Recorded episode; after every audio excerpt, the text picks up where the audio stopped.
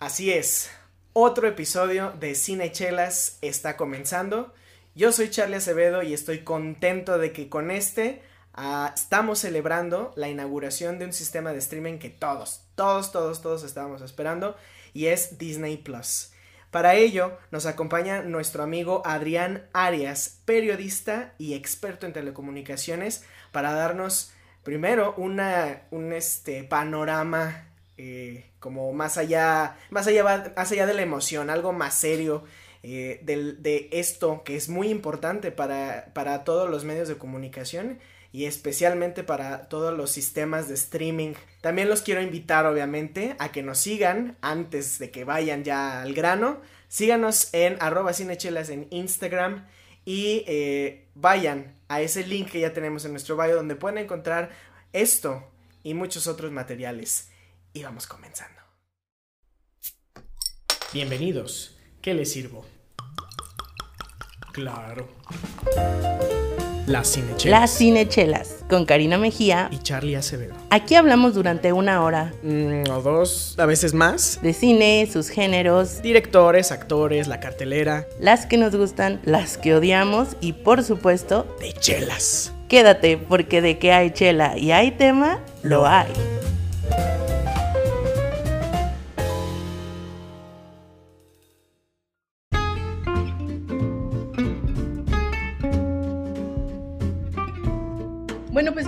Cinecheleros, el día de hoy tenemos un invitado muy, muy especial. Se encuentra con nosotros nuestro amigo, periodista, experto en telecomunicaciones, Adrián Arias. Muy, muy buenas tardes. Adrián, ¿cómo te encuentras hoy viernes 13? De lujo, muy buenas tardes y, qué gusto eh, pues poder estar en este podcast. Me gusta mucho el tema del cine y pues no había tenido la oportunidad de entrarle al tema del cine, digo, las telecomunicaciones están relacionadas con el contenido, ¿no? Pero el tema del cine pues me apasiona y, y, gracias, lo agradezco mucho. No, al contrario, te agradecemos a ti que nos hayas aceptado la invitación. Y pues bueno, ya se viene Disney Plus, estamos a escasos días de que se estrene aquí en Latinoamérica, nos dejaron esperando un año aquí en, en México, porque pues hace un año se estrenó en Estados Unidos y ya así como que se nos cuecen las habas a todos, o bueno, casi a todos, porque se estrene. Ah, ¿Cómo ves? ¿Tú, ¿Tú vas a contratarlo? Pues mira, te voy a ser bien sincero, ya lo contraté. Esto es todo, claro, la oferta preventa, ¿no? Sí, sí, sí, es una oferta muy buena, o sea, son 1.319 pesos, si no me equivoco. De hecho, es más barata la oferta, pero como ya están cobrando el IVA, lo tienen que ah. retener, pues se eleva a 1.300 y pico pero realmente me pareció muy eh, interesante todo el catálogo que tienen. Hay que también eh, decir que ellos ya traen una alianza, o más bien se van a fusionar con Fox, ¿no? Eh, y bueno, va a haber ahí un catálogo interesante de películas y de contenidos que pues vamos a ver. hay mucha expectativa, ¿no? En cuanto a, la competencia que, que esperan y sobre todo lo que cómo se espera que va a reaccionar el resto del mercado. Eso, eso yo creo que es lo más interesante, ¿no? ¿Qué van a hacer Netflix, eh, Amazon, Claro Video, etcétera? Claro, sí, sí, sí.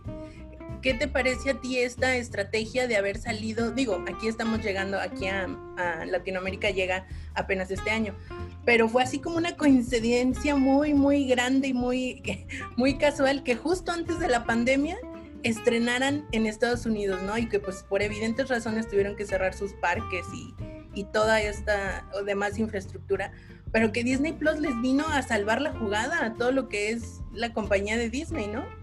Sí, la verdad es que sí, eh, Disney había, no había tenido muchos aciertos eh, últimamente en materia de contenidos. Había inclusive sus, sus, las películas live action que habían hecho habían sido pues criticadas de algún modo, no, no habían terminado de gustar. Y esta apuesta eh, yo creo que están mirando hacia el futuro. Porque se habían enfocado mucho, eh, Disney era una eh, era una compañía que se había enfocado demasiado en el cine tradicional, en las películas para televisión, etcétera, y ahora pues están entrando al mercado de los OTTs, que eh, los servicios over the top, ¿no? Y eh, pues bueno, es un negocio rentable, o sea, se espera que en México para 2023 alcance un nivel de mercado, es decir, un, volumen de ganancias de este mercado de los OTTs de 1.300 millones de dólares. O sea, estamos hablando ya de un negocio muy importante. Y ahora que lo comentas también y, que estamos hablando de cine, eh, va a haber ahí una interacción eh, muy, muy importante y muy interesante en cuanto al, impacto que va a haber en el cine. Recordemos que el cine eh, cerró, cerró más de tres meses, ¿no? Aquí en México y bueno, en, en, algunas partes, pero aquí, estoy hablando aquí de México. Y mucha gente eh, migró hacia plataformas de streaming pues para seguirse entreteniendo. Este dato es interesante y este dato es de la Canacine. Eh, tan solo en estos tres meses, la industria del cine tuvo su mayor pérdida en la historia, que fueron 7.913 millones de pesos. Jamás habían perdido eso. Y si esto le sumas que, bueno, empiezan a surgir otras opciones como Disney Plus, pues bueno, eh, todo parece, todo va a apuntar que ahora la apuesta importante o interesante de entretenimiento y, que va a estar más al alcance de todos, pues van a ser estas plataformas, ¿no? Este mercado donde entra pues Disney Plus, que de entrada, con esta oferta que tú comentas, esta oferta de lanzamiento, es hasta 80% más barata que la oferta de Netflix, ¿no? Eh, esta que estamos hablando de promoción, ¿no? Es 80% más barata hablando por pantalla, porque con esto puedes tener hasta cuatro pantallas, ¿no? Entonces están entrando pues con mucha fuerza y pues bueno, hay 10 millones de usuarios de plataformas de streaming en México. Entonces, pues el mercado es grandísimo, es muy poquito para la cantidad de población, pero estamos hablando de que son 10 millones de usuarios que tienen un poder de compra interesante, ¿no? Entonces vamos a ver ahí que van a tener a, muchos consumidores premium.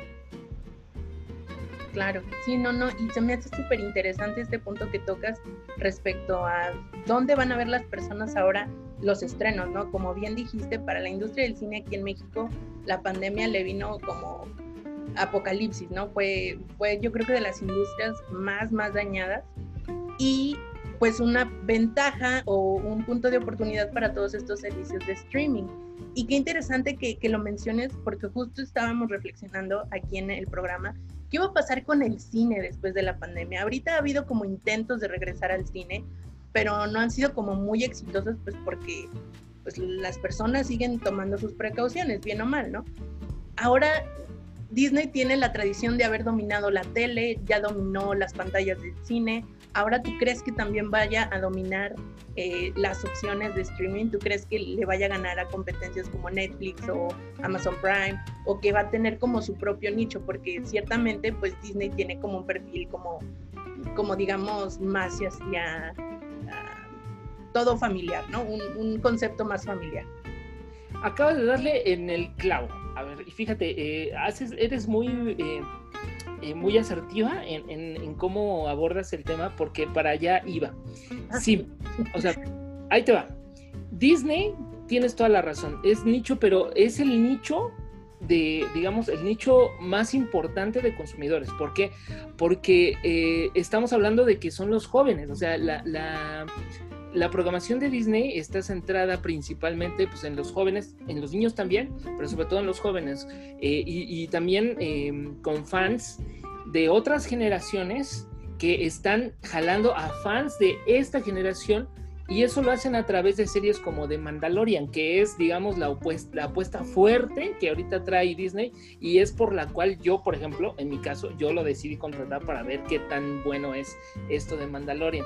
Entonces sí, o sea, está apostando por el perfil de usuarios que van a ser o que van a marcar la tendencia en el futuro en estas plataformas de streaming. Los jóvenes, los, eh, eh, pues no, no sé si tanto millennials, pero los que están un poquito abajo de millennials, ¿no? Realmente, y, quienes también tienen más tiempo de ver la televisión y de, estar más, eh, pues atentos a los contenidos, porque ya las, las generaciones más grandes no son tan apegadas a ver este contenido de streaming.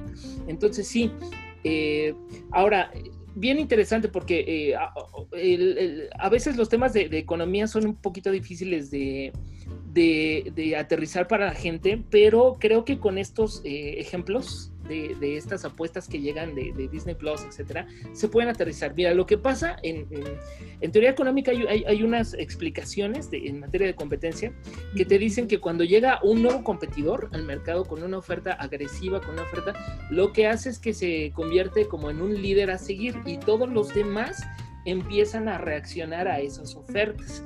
Eso es eh, una oferta disruptiva. ¿no? Lo vimos con Apple cuando lanzó el iPhone. Todo el mundo lo empezó a, copiar, ¿no? Eh, el iPhone salió sin, em, sin eh, teclado físico y después todos los smartphones empezaron a sacar teléfonos sin teclado físico, ¿no? Que era como que parecía absurdo en aquel momento, pero realmente se, se, convirtió en una tendencia. Pues eso es lo que vamos a ver ahora con Disney Plus. Si viene con un, eh, si está llegando con un precio más bajo, lo que vamos a esperar y lo que tendrían que hacer los demás es también o dar un precio más bajo o ofrecer más beneficios. Quizá darte más pantallas por el mismo precio, quizá darte acceso a, a, un catálogo más premium, no sé, pero tienen que reaccionar, porque si no, el Disney se puede comer el mercado. Digo, no lo va a hacer de entrada, pero si se duermen, se va a comer el mercado. O sea, esto te lo pongo de ejemplo, por ejemplo, con Nokia, ¿no? Eh, llegó el, el, el eh, sistema operativo Android y ellos tenían uno que se llamaba Symbian y no eh, fueron muy necios, no quisieron cambiarse a Android, se quedaron en su mundo y pues Nokia de ser el gran eh, vendedor de teléfonos que fue en, ahí en 2012, 2013, ahora ya no figura, ¿no? Y ahora pues son todos los que tienen Android y los que tienen Apple. Eso es lo que puede pasar con Disney Plus, o sea, si no se ponen las pilas se los van a comer. Claro, sí, no, 100%. Sobre todo por todo el, o sea, yo siento como que Disney tiene una ventaja que otras ah, opciones de streaming no tiene, que Disney tiene toda una infraestructura y una historia grandísima detrás de su opción de streaming y que viene como, como el nuevo en el barrio, ¿no? Yo siento, Netflix pues es nativo, nació así y sus estrenos siempre han sido en, su plataforma, pero que Netflix como que ya aprendió de todas estas otras opciones y está llegando con muchísima fuerza, ¿no? Sí, Sí, sí, sí. Y bueno, ahí también puede haber, por ejemplo, como em, que generen sinergias, ¿no?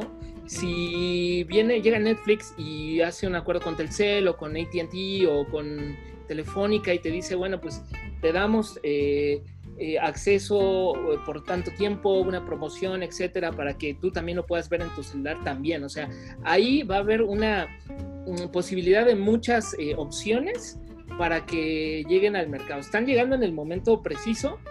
Creo que hicieron el lanzamiento en el instante en lo que tenían que hacer porque la, todavía la cuarentena va a seguir. O sea, no hay, no hay, em, no hay una salida visible a la pandemia por coronavirus. ¿Y qué va a pasar? El cine se va a quedar en segundo plano porque ya ahorita ya no es opción para salir. claro. ¿No? O sea, realmente eh, estaba viendo noticias de que pues el cine no ha llegado al 30% de, de, su recuperación, ¿no? O sea, cuando se llenan las salas al 30%, pero en sí la venta de boletos no se ha recuperado. Por ahí de 30 a 40% se han vendido boletos, lo demás pues ha quedado ahí sin venderse. Entonces, vamos a ver que eh, la gente va a empezar a voltear a ver los eh, servicios de streaming como una opción, o sea, como quizá la primera opción de entretenimiento dentro de casa porque ni la tele, ¿eh? perdón, pero yo colaboro en, tele abierta, pero pues ya la gente ya no ve la tele como antes, ¿no? Sí, es cierto. De hecho, yo estaba pensando hace rato, pues en el momento que estas opciones de streaming habiliten una opción para tener uh, contenido en vivo, o sea, que sea como live stream, pues en ese momento vaya a la tele, porque eso es como el único atractivo que le, que le queda ahorita, ¿no? Así las coberturas en vivo.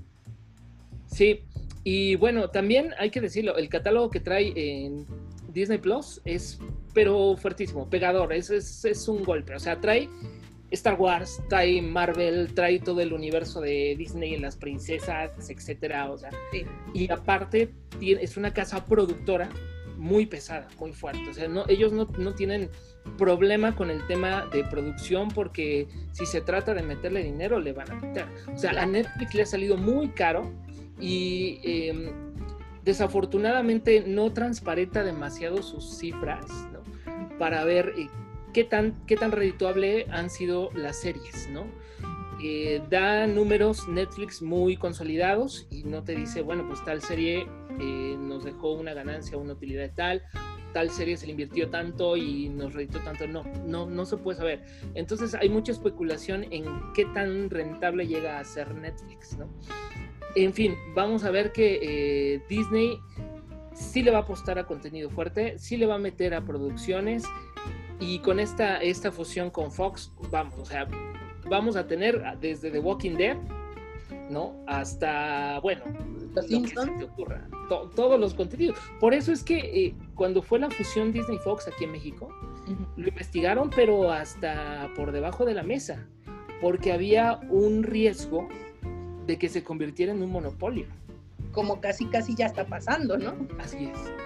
Así es, o sea, cuando juntas a Fox y a Disney, que son dos monstruos, ahí puede haber un riesgo de falta de competencia y por eso eh, el Instituto Federal de, Telecomunicaciones obligó a Fox a vender los canales deportivos. Imagínate, imagínate también que dentro de Disney Plus tuviéramos esos canales deportivos de contenido deportivo. Iba a ser una bestia, un monstruo. Entonces, sí, yo creo que Netflix, eh, Amazon y sobre todo los chiquitos que van a ser los más afectados, que son Blim y Claro Video, van a, van a, tienen que ponerse a temblar porque primero los primeros afectados que se van a ver son los chiquitos. Siempre, siempre cuando hay un nuevo competidor es el pequeño el que, el que empieza a, a resentir la competencia. Entonces, pues vamos a ver, ¿no? Si el señor Slim le va a meter ahí eh, más inversión a Claro Video, ¿no? Sí, pues ahí está la apuesta ahorita, ¿no? Lo que, lo que mencionábamos, las, los servicios de streaming van a seguir un buen rato y quien haga mejores ofertas, pues va a salir, va a salir ganando.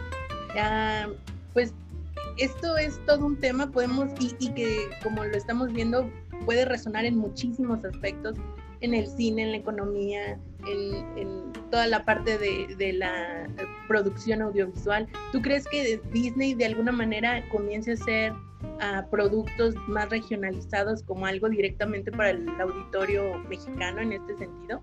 Hablando sí, de como productora, sí. ¿no? Sí, tendría que hacerlo. Eh, es una estrategia interesante y aparte ya lo, ya lo están haciendo las plataformas. O sea, vemos que Netflix ha sacado series de narcos, ¿no? Series de... Incluso ha subido a su plataforma películas mexicanas, ¿no? Amazon Prime Video también tiene toda una barra programática de películas mexicanas. Y bueno, claro, y los demás, pues obviamente poco, por ser de casa tienen ese contenido. Entonces sí, o sea, la apuesta es que también eh, vayan a los mercados regionales en donde, donde vean oportunidad y lancen eh, pues ofertas y contenidos eh, pues, para que los consuma la gente de allí, ¿no? Lanzamientos especiales, ¿no? A lo mejor vamos a ver eh, series, yo, yo por lo que veo y por la tendencia que veo, es que vamos a ver o series policíacas, okay. series de terror, ¿no? O sí. películas de terror.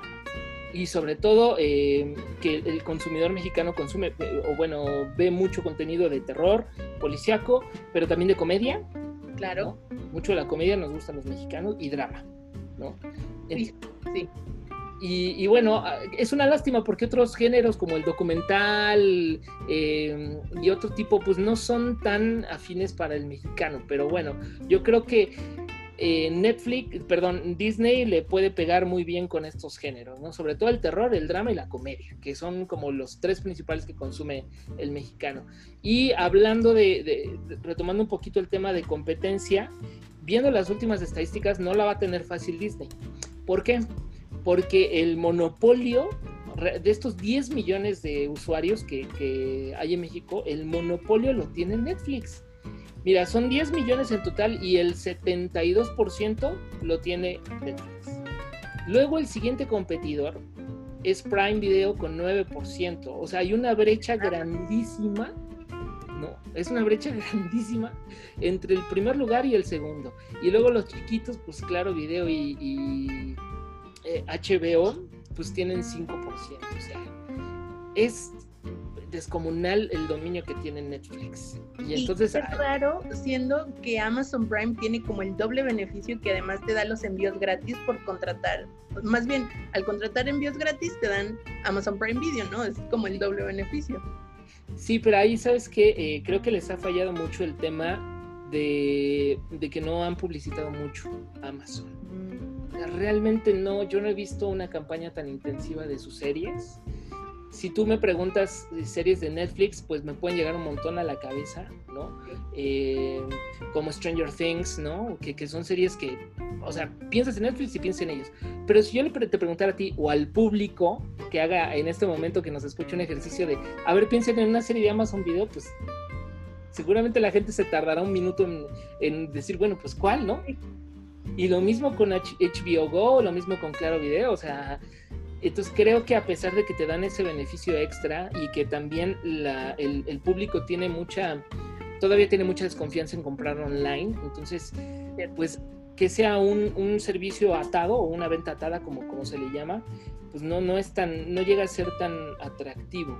Pero bueno, pues ahí Disney tiene, ¿qué serán? Son pues de, tiene cerca más de 25% de mercado para ganarle al segundo lugar, ¿no? O sea, claro. Y vamos a ver qué tanto, qué tanto este pues sube, ¿no? Ya, ya desde su lanzamiento, porque se lanzó mucho antes en otros lados, ya tiene 57 millones de suscriptores, ¿no? En, otro, en otros países, en Estados Unidos, o sea, está creciendo bastante. Y me parece que su meta eran de 60 a 90 para 2024, o sea, de que llegan, llegan. Sí, claro, no. Sí, sí, sí, sí. Y bueno, pues vamos a ver qué tanto, eh, qué tanto viene pujante. O sea, ya desde ahora ellos ya tienen, ya se han logrado colocar en, en, la mente de la gente. O sea, si tú le dices a alguien, por ejemplo, yo tengo, un sobrino, tengo eh, primitos, etcétera, les dices Disney Plus y luego, luego piensan en The Mandalorian. ya traen eh, en, el, en la cabeza esa presencia. Entonces ya tienes un, gancho para atraer a la gente. Entonces, yo creo que están entrando con el pie derecho y están entrando fuerte. Ok, ok. Entonces tú puestísimo para The Mandalorian. Sí, claro. Yo ya tengo mi fan de Star Wars. Sí, y, sí, sí, sí, sí. Soy fan de Star Wars y, bueno, es una pena porque pues, tengo que esperar todavía unos 4 o 5 días porque se estrena el 17. Sí, hasta el martes, así es. Entonces, pues bueno, hay que esperar y pues a ver qué otras sorpresas nos, nos, tiene por ahí, ¿no? Porque a lo mejor vienen algunas otras cosas en su catálogo que no, no han querido anunciar, no sé, no sé, no sé. Sí, bueno, vienen, vienen muchas sorpresas. Yo otra vez estaba viendo la, la, lista, el catálogo, que me desplegó una página, pero interminable, o sea... muchas, muchos, este, muchos contenidos, algunos yo ni, ni los conozco, ni los ubicaba. Eh, desde, yo no sabía que había un spin-off de Aladdin, ¿no? Eh, no sabía, por ejemplo, eh, vamos, hay unas series de Star Wars que son como también spin-off, pero son... Eh, Animadas, ¿no? En animación, ajá, o sea, todo eso lo va a tener. Y bueno, o sea, yo creo que entra también con uno de los de los catálogos más fuertes y con mayor presencia, porque si algo también le ha fallado a Amazon Prime, sobre todo a él, es que su catálogo es muy viejo y hay muchas películas que no son nada buenas, o sea, que están de relleno. yo, yo que, también soy suscriptor de, esa plataforma, he visto que cerca del, desde mi experiencia hablo, cerca del 70% es puro eh, relleno. Sí, es Entonces, o sea, películas que, que en el título se ven muy buenas, pero ya cuando la ves es una producción chafísima. No sé si te, te, ha pasado. Sí, sí, claro. No, sobre todo esto que son producciones ya muy viejas. Sí, sí, o sea, y, y, dices, bueno, no, ni siquiera son clásicos, simplemente son películas viejas que sí tuvieron su ratito, pero pues hasta ahí, ¿no? Sí, claro. Y, y, otras que, bueno, son malísimas, o sea, de plano muy, muy mal. O sea, entonces, pues no, ellos traen todo el peso de, Disney, desde las películas este, para niños de, antaño, La Sirenita, Bambi, etcétera, hasta pues, lo, más nuevo y lo que venga, ¿no? Porque seguramente por ahí me he enterado que están preparando grandes producciones eh, una, una, persona que, que cercana ahí a la operación, bueno, a la empresa, me ha comentado de repente así bajita la mano que, que traen para el año que viene cosas interesantes que no van a, a, escatimbar en costos y pues bueno, vamos a ver. Ok, ok, para que todos los que nos están escuchando queden bien pendientes, ¿eh? Aquí aquí nos están lanzando así como que aguas, algo viene, algo, algo viene. Entonces, de Mandalorian, ¿qué otras cosas tienes tú así como súper expectativa? Así que dices, soy soy súper fan de Disney por Star Wars. ¿Qué otra cosa quieres ver en Disney Plus? Fíjate que tengo ganas de ver, no he podido ver este Mulan, la nueva que está en live action, no le he podido, o sea, no, por trabajo no, no, no he podido verla, creo, no estoy seguro si ya salió o no, pero seguramente va a estar en la plataforma y tengo ganas de verla. Eso es así como lo que también me llama la atención. Eh, los spin-offs de Star Wars, que los vi en, la, en el cine, pero quedé encantado con Rogue One. ¿no? Una peli que quiero volver a ver una y otra vez. Ahí y, una, por cierto. Sí, y bueno, también eh, yo soy súper fan de Star Wars, entonces con, tener ahí toda la parrilla de... Sí, o sea, yo a mí me haces feliz. Y sobre todo estos, eh, estas el Clone Wars y, todas las demás que son animadas que no he podido ver porque no están tan fáciles de, consultar en otras plataformas. Por ejemplo, yo no las he visto en, Netflix, yo no la he visto. En Amazon tampoco. Entonces, pues quisiera verlas también, ¿no? Y, bueno. realmente sí complementan la historia, no es así como que hay un agregado. No, realmente sí tiene como, como continuidad y le da motivo a muchas otras cosas que pasan en las películas y otras otras sí claro ¿no? o sea sí vamos de, uno no tiene la película completa si no, si no las ve, ¿no? Entonces sí. Sí, y bueno, ya de ahí, pues, eh, los recuerdos de la infancia, ¿no? Eh, yo, yo le tengo mucho cariño a la película eh, de La Bella Bestia, ¿no? ¿Te gustó el remake, el que hicieron con Emma Watson? No, ¿qué crees que oh, esos remakes? ya somos dos. Oh, no, no, no, no. No por ella, pues, pero.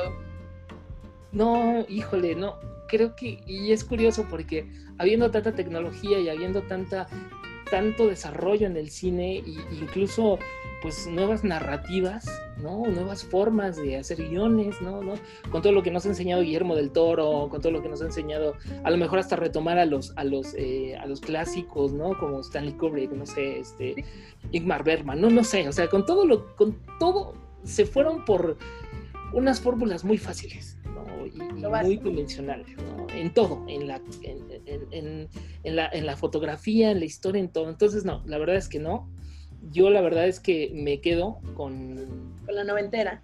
Sí, con la noventera. Y en general con todas esas, ¿eh? Con todas las, noventeras. Aladino tampoco me gustó. Okay. No, me, gustó la... la, a, pesar de que Will Smith es uno de mis actores favoritos, no me, no me gustó la película. y, bueno, no, yo, yo, yo me quedo con las clásicas. Digamos que soy clásico. Los clásicos no pasan de moda.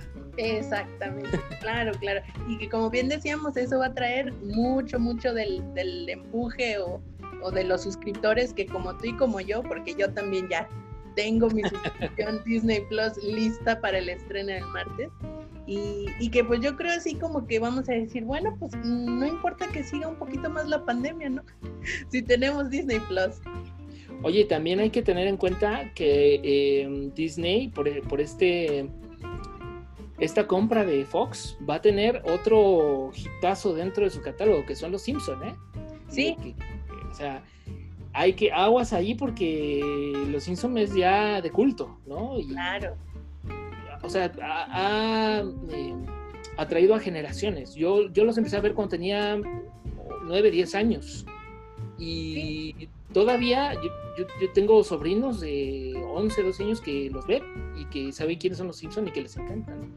Aunque ya en las últimas temporadas ya la verdad es que ya no son lo mismo, pero yo la verdad es que también eh, por eso eh, es que contraté Disney Plus, porque todavía no sabemos bien a bien todo el catálogo completo que trae, pero si trae la serie de Los Simpson completa y sobre todo esos primeros, esas primeras temporadas que son inolvidables, olvídalo, ya, o sea, con eso soy capaz de cancelar todo lo demás. no, sí, sí, tienes razón, tienes razón. O sea, realmente es todo un paquete grandísimo, ¿no? Ojalá lo traigan, Y si son muy inteligentes, te deberían de traer. Sí, yo creo que sí. Mm, no sé si hay ahí algún asunto de, disponibilidad de espacio en su servidor, porque pues cuántas temporadas van de los Simpsons, o sea, son como 30, no sé. Ya perdí la cuenta, la verdad, yo también.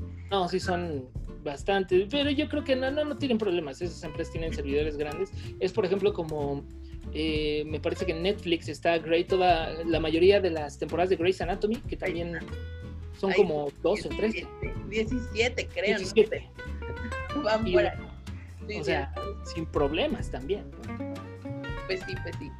Pues te agradecemos muchísimo, muchísimo, Adrián, que hayas estado con nosotros el día de hoy. Nos dejaste muchísima información valiosísima, aproximaciones que estoy segura que les va a servir a todas las personas que nos escuchan, a todos los cinecheleros, sobre si sí o no se deciden a contratar Disney Plus. Y si sí, ¿por qué se están tardando tanto, no? ¿Algún otro comentario que quieras dejarnos antes de despedirnos?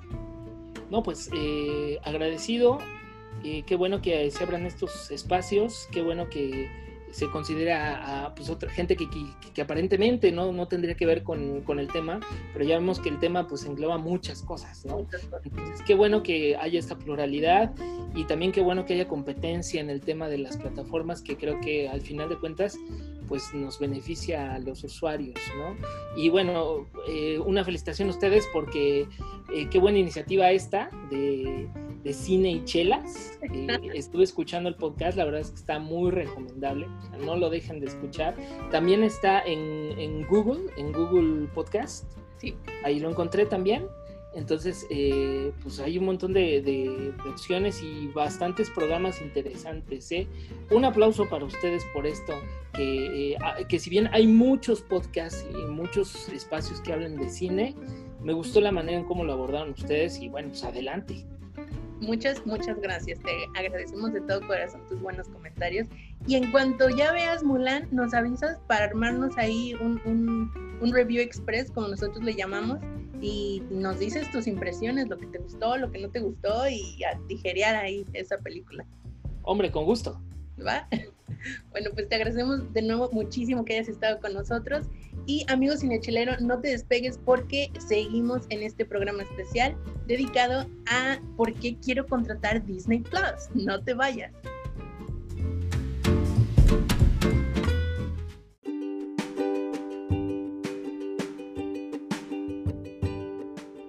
Así es, Cari, ya estamos de regreso en Cinechelas y me encanta escuchar todos estos puntos que dice Adrián. Yo empatizo con mucho. Yo también quiero ya ver todo el material de Star Wars, igual que él soy súper, súper fan, pero no me quiero adelantar, solamente quiero que empecemos este episodio con eso que más nos gusta. Chelas, cine, ya, vamos allá. Tengo sed de la mala, Karina.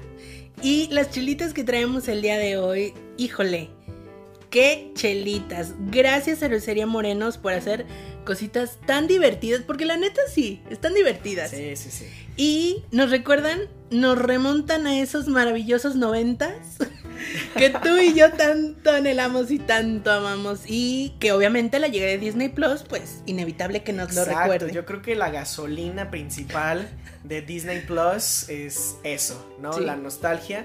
Ni siquiera, yo, o sea, sí los, los los nuevos materiales o los nuevos contenidos seguramente, o sea, causan mucha curiosidad.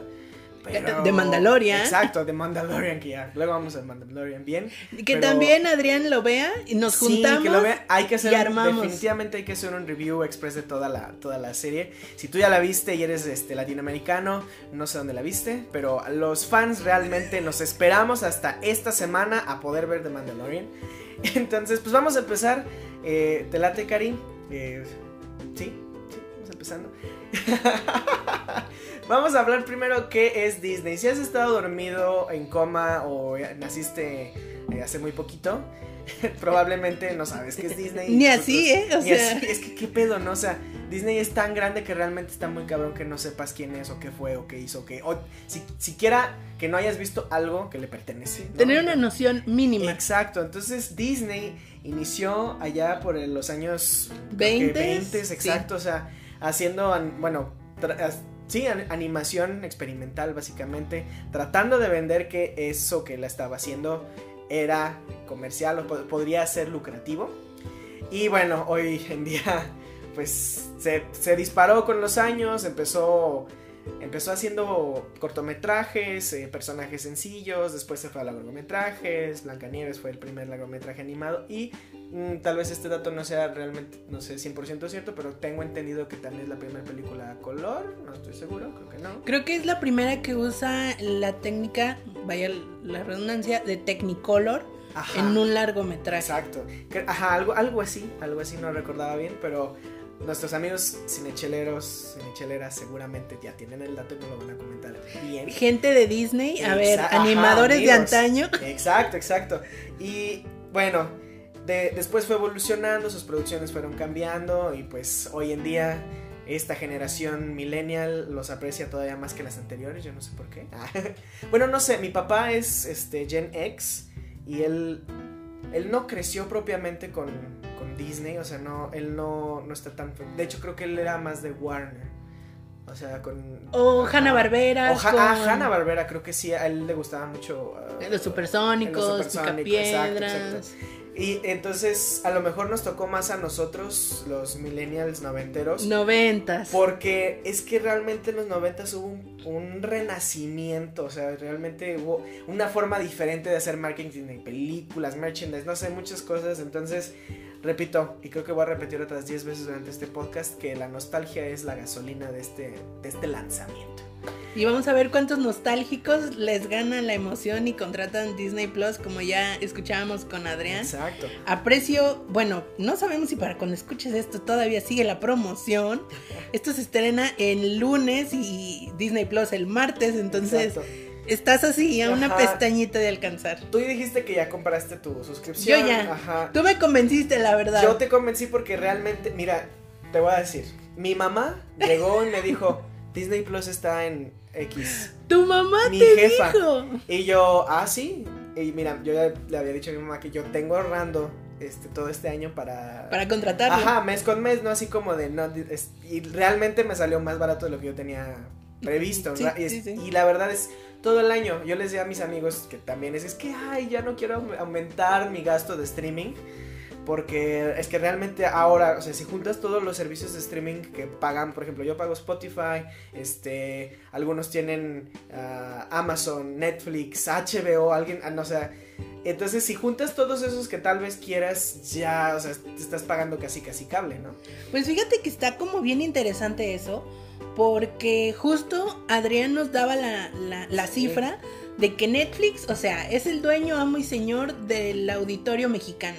Amazon Prime solo tiene un 9%, o sea, me sorprendió. Hay muchísimo, muchísimo mercado en el que Disney Plus, mira, como la humedad, se puede ir metiendo, metiendo, sobre todo, digo, contando como con dos factores súper importantes.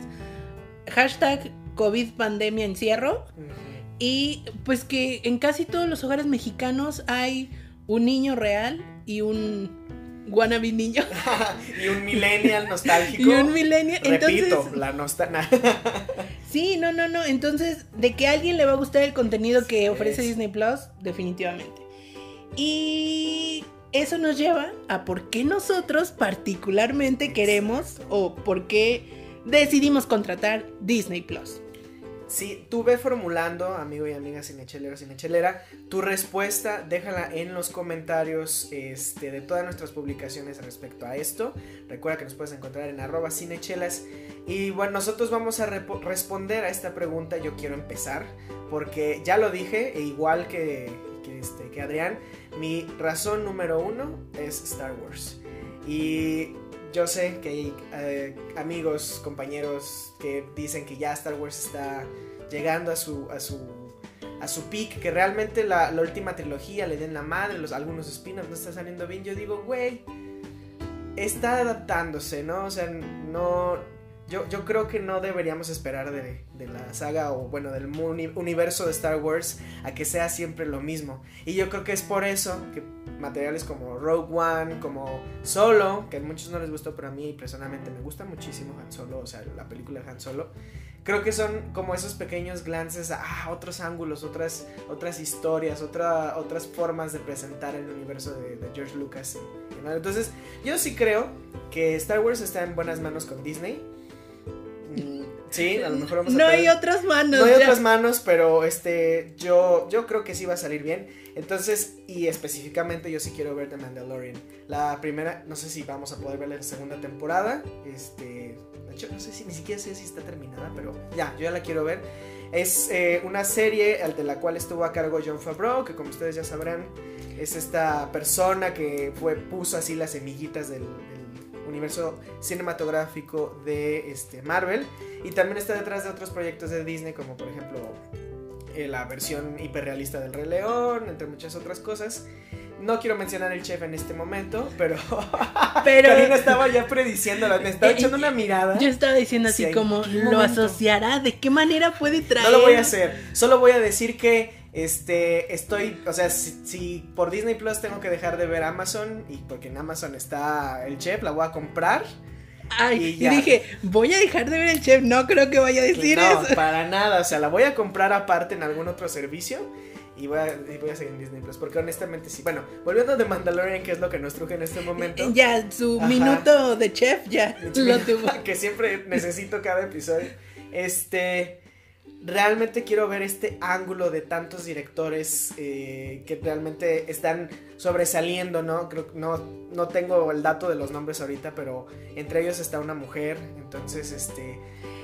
Eso está Sí. interesante. O sea, realmente, repito, es- está padre que, que estos servicios de streaming estén dando esos, esas, esos espacios para que haya más creadores y que esos creadores le den su toque a los materiales que ellos están, como, no, no, no voy a decir monopolizando, pero este, que ellos, de ellos son dueños, entonces qué bueno que si ya eres dueño de casi todo, que no estoy diciendo que de todo, Aguas Warner porque vienen detrás de pues, Warner, ti. porque te van a quitar Harry Potter, no. No, el día que pase eso, no ya, o sea, mejor que, nos, que nuestro certificado de nacimiento diga, By Disney. sí. Le pertenece este dedo meñique, le pertenece a Disney. Pero bueno, Sí, sí, sí. entonces básicamente es eso mi, mi primer razón, ¿no? Y pues estar revisitando las películas de siempre. o sea, y las series, por ejemplo, a mí se me hace súper chido las series animadas de Star Wars, no las de Lego, las de Lego digo, yo creo que a, lo- a los niños les gustan mucho, pero a mí no. Este, No soy a mí un no, Yo niño. no soy un niño, tengo 28 años, o soy un adulto, que ya pagó Disney Plus por un año. Este, la serie de Clone Wars, algún, y creo que esta parte también me, encantó que, que dijera este Adrián, que este, esos otros materiales animados también son muy fregones. Quiero volver a ver la, el Clone Wars de Tarta, Gendy Tartakovsky. Ay, no me acuerdo bien si es, pero no estarla cagando aquí con el nombre, pero él es un genio detrás de Cartoon Network. Este, que también en los 90 fue un grande, ¿no? Chicas superpoderosas, Samurai Jack, muchas otras. Ok, ok. Y él hizo estos como pequeños episodios animados en 2D para televisión entre el episodio 2 y el episodio 3 y que a mí me hacen un poquito más de coherencia que la super serie larga que me gusta también que hicieron en, en animación 3D que por cierto ya en Disney Plus le van a dar ya una temporada final la llegaron a cancelar en algún momento por, el- por este azares del destino y ahora va a revivir para Disney Plus eso es otra cosa que está increíble Cosas que no vamos o no hemos podido ver en ningún otro lugar. Exacto. Y sobre todo nosotros como Latinoamérica, que no necesariamente todos esos contenidos llegan Exacto. hasta acá. Entonces es una oportunidad muy grande. Fíjate que a todos mis amigos que nos escuchan, que creen en las teorías de conspiración, este es un muy buen momento para sacarlas al aire. Porque, como lo mencionaba con Adrián, qué coincidencia que Disney Plus estrena dos meses antes de que nos encierran todos a la pandemia, ¿no? Porque en Estados Unidos se estrenó precisamente hace un Ajá, año. Entonces, exacto. en Estados Unidos ya han tenido Disney Plus un buen rato, ¿no? Encerra- Oye, sí es cierto, no había pensado. Toda la pandemia estuvieron pegados a Disney Plus. Y a mí lo que me parece muy curioso, digo, eh, evidentemente han salido como otras razones de por qué Disney ha estado adquiriendo todo lo que se le cruza enfrente. Pero ahora, viendo como el, el tan famoso y tan visto anuncio que se despliega en, en espectaculares, en nuestros celulares, en las computadoras, ver las diferentes franjas, así como National Geographic, Marvel, Star Wars, Pixar y Disney. Digo, es que esto lo tenían planeado desde hace mucho. O sea, se dieron cuenta que gran parte de su contenido era muy infantil. Entonces tuvieron que adquirir pues contenido que fuera querido, que ya fuera una apuesta segura para incorporar otros, otros públicos, otras audiencias. O sea, ahí entra toda la familia, o sea, desde los niños, desde los adolescentes, hasta los papás que a lo mejor disfrutan los contenidos. Y yo voy a decir, yo no soy papá, pero sí me emociona National Geographic por todo su contenido de documentales y programas que muchos no hemos podido ver, repito, porque estamos en Latinoamérica. Pero digo, ay, mira, es mucha coincidencia. ¿Y qué van a sacar ahorita que hablas de National Geographic? Y esto no es oficialmente una razón por la que la quiero, lo quiero, ya lo contraté más bien. Pero este sí es muy, muy interesante que hay este, piezas documentales naturales narrados por estrellas de, rock en español. Ah, sí, me dijiste. Ajá, uno de Fito, ah, Fito Páez. Y, güey, ¿dónde está Gustavo? Este Pero bueno, entonces, dicho eso, Cari, tú, ¿cuál es tu razón en este momento? Pues fíjate que muchos dirán, ay, Karina, ¿qué razones tan más endebles? Para eso, pues mejor velas en Cuevana o, algo así. No, aquí no vemos cine de esa Pero aquí no lo hacemos así. No. no, la verdad es que una de mis películas favoritas de la nueva era, voy a ir así como de lo más reciente para atrás, es la película, y yo siempre le digo Rapunzel, pero el título oficial es Enredados. Y es, una película que yo puedo ver una, dos, tres, mil veces y la verdad es que no me aburre, no me cansa. Es muy buena. Me la sé en español, me la sé en inglés, canto en español y canto en inglés con, con Dana Paola y con Mandy Moore, o sea, con Chayanne, sí, sí, sí, o sea, me gusta ¿Quién iba a pensar que Chayanne podías doblar algo, no? O sea, yo, por ejemplo, a mí no me gusta Ricky Martin en, en, Hércules? en Hércules porque se me hace que... Pero Chayanne sí, fíjate. O sea, siento que sí, sí jala. No sé por qué, pero lo Mira qué interesante. no tenía idea que, que, no te gustara el doblaje de Ricky Martin. No, no me gusta. De hecho, hubiera preferido que dejaran la voz de. ¿Del adolescente? Del adolescente. No te fallaré, padre. O sea, que sería un poquito más creíble que acá. Quiero perder al monstruo. Creo que ya lo he dicho 10 veces en este podcast. O sea, realmente. Pero bueno, continúa. Bueno, uno de mis motivos principales, y fíjate que no sé por qué, digo, yo sé que cuando estrenó por allá del 2010 fue como un pre-Frozen, o sea, fue un, sí, claro. una cosa muy grande, todo el mundo enredado, Rapunzel, etc. Y he visto que es una de las pocas películas que permanecen casi todos los servicios de streaming.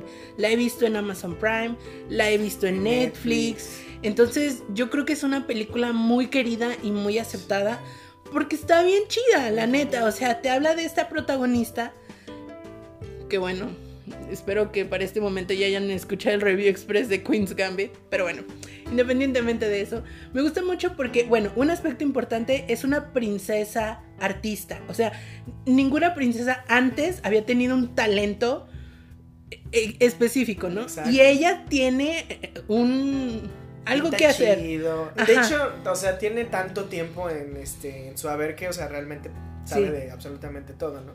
Y creo que ella está, curioso porque ella tiene el mismo tiempo que nos dio la, chingada pandemia. Si te das cuenta, ajá, está en encierro, güey. Sí, ahorita me estoy sí, sí, sí, sí, sí. Entonces, me gusta mucho como su inocencia, me gusta mucho como como ese proceso de sí, la vida no es color de rosa, pero dale, o sea, está cool. Y, y, el proceso también como de autodescubrimiento de ella, se me hace muy padre, se me hace una película muy padre. Y, yo tengo así como, como una, eh, diferentes etapas en una película, ¿no? Está el punto en que la veo y me gusta, ¿no? Hace mucho que ya no lo hago, pues porque hashtag adultez. Pero antes cuando era estudiante, y pues esta película salió cuando éramos estudiantes, podía verla una y otra vez y otra vez y así me las aprendía y todo este rollo. Llega hacia el momento de que me gusta, primera etapa. Segunda etapa, verla compulsivamente. Tercera etapa, identificar cada uno de los errores de la película, errores de continuidad, de decir, esto no es posible, aquí el pelo lo tenía de 10 metros y en la siguiente escena parece de 5. Eso yo desde mi primera vez estaba, estaba cabrón, o sea, no notarlo. Porque dije, güey, en la escena donde está bailando ya en el pueblo, ¿no? Sí, así como, de, ¿cómo chingados es posible que todos esos metros de cabello quepan en, una trenza? Manejo de. Y, no, lo amarran con flores, ¿no? Es así como, ah, ok, está bien. No te creo, pero. Pero sí, y luego.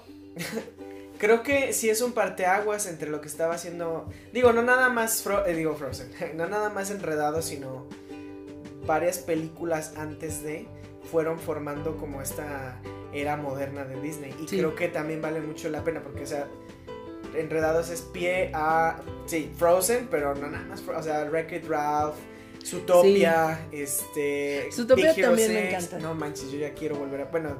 ya- Amo, amo el Sí, doblaje de es Zootopia. Buenísimo, buenísimo. Y Zootopia la puedes ver en, en español en inglés y te enamoras, te enamoras.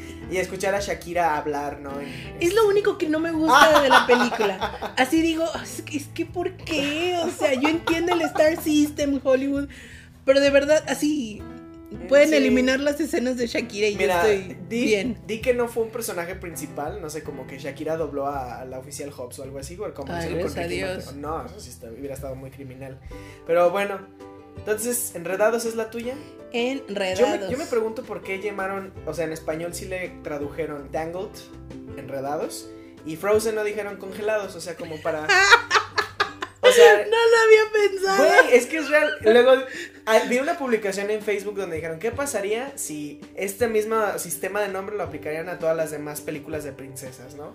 Entonces, este... Como, como la del Bella y la Bestia se llamaba, ¿qué? Secuestrada, algo así, ¿no? Entonces... Claro, Ajá, sí. y luego...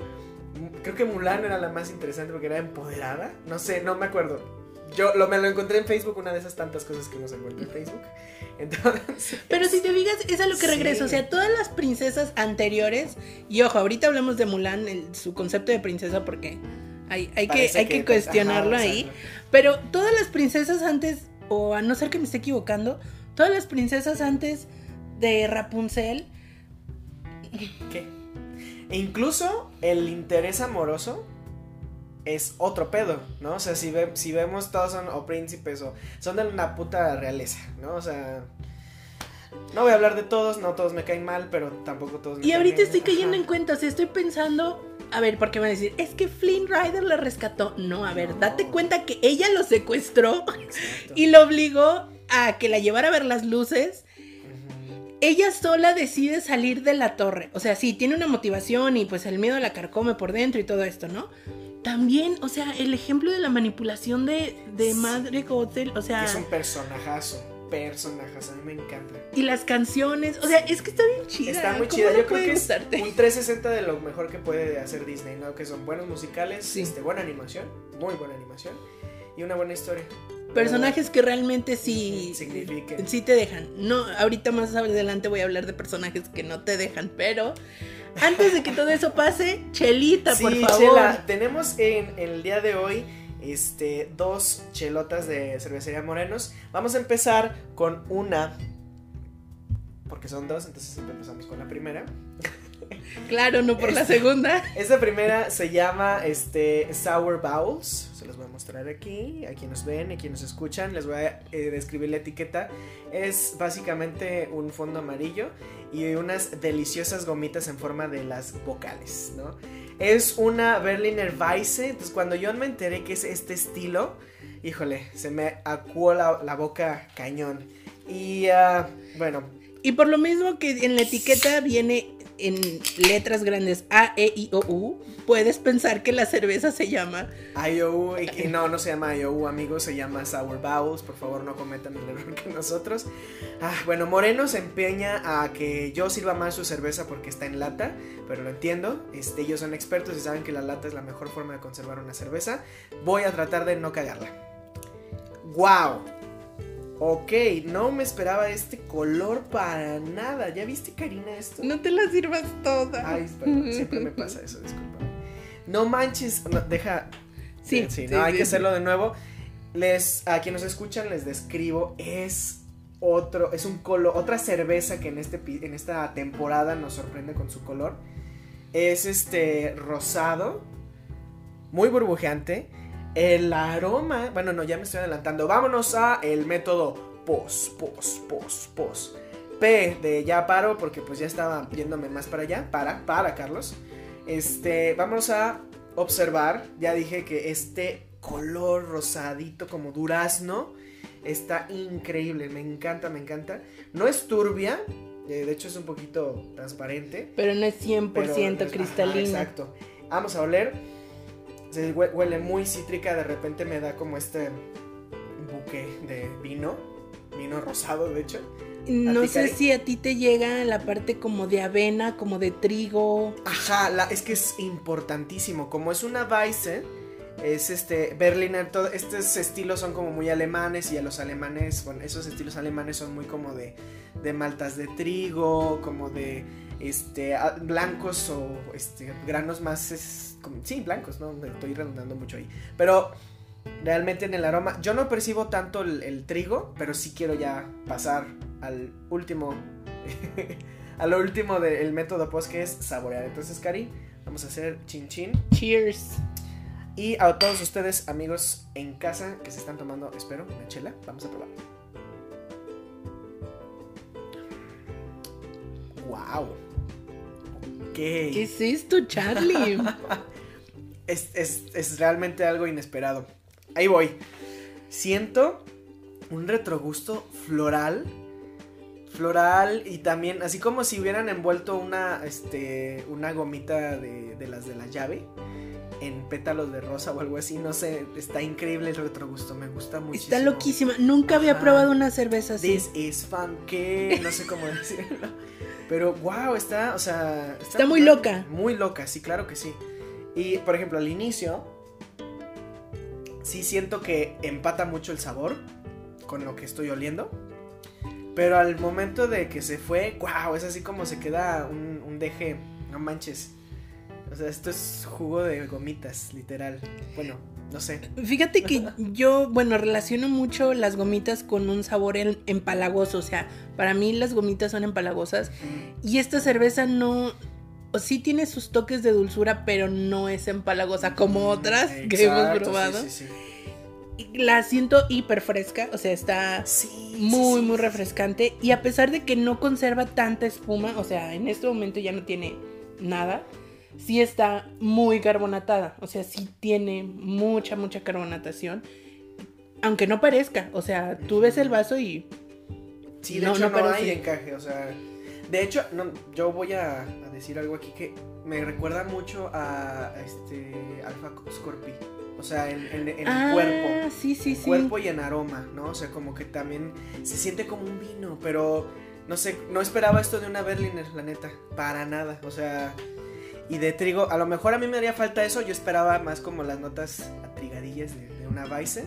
Pero, sí se sienten. Ajá, yo no las estoy percibiendo tanto, si tú sí, te respeto. Yo siento que más en el retrogusto están, sí, sí, sí. A ver, voy para allá, pues ni modo, voy a tener. A ver, otra, él se sacrifica por ustedes, amigos. Todo por traerles contenido de calidad, amigos. No, es que sí me invade mucho ese aroma, ese retrogusto floral. Floral, aromático, gormitas, no sé cómo llamarlo. El color está muy lindo. Definitivamente, sí, sí, sí. El color creo que es lo que más me gusta. Pero vámonos a esas estrellitas antes de que empecemos a declarar. Este, cuerpo. No. ¿Qué fue lo primero? Vista. Este, vista. La etiqueta. Sí, cuatro estrellas, definitivamente. Ah, no, la etiqueta. ya me estoy adelantando paso siempre. Pos para Pos para Carlos, ya. Este, la etiqueta. Es, hay una combinación de minimalismo y, este. y excentricidad siempre en las etiquetas de de este, ¿cómo se llama? De morenos. Eh, Karina acaba de notar algo en la, en la, no sé si la textura. Sí, las gomitas pues siempre están empanizadas en azúcar y la etiqueta te da la impresión como si también estuviera llena de azúcar. Ese tipo de detalles a mí me llenan el corazón porque digo, esta gente neta le está poniendo alma, mente, cuerpo y corazón. Alma, mente. Alma. Adverbio del 2000, noviembre 2020. Le está poniendo todo a su etiqueta porque sabe que es lo primero que la gente va a ver, ¿no? Yo le pongo 5 de 5 a la etiqueta. Sí, yo, yo también, la verdad, sí.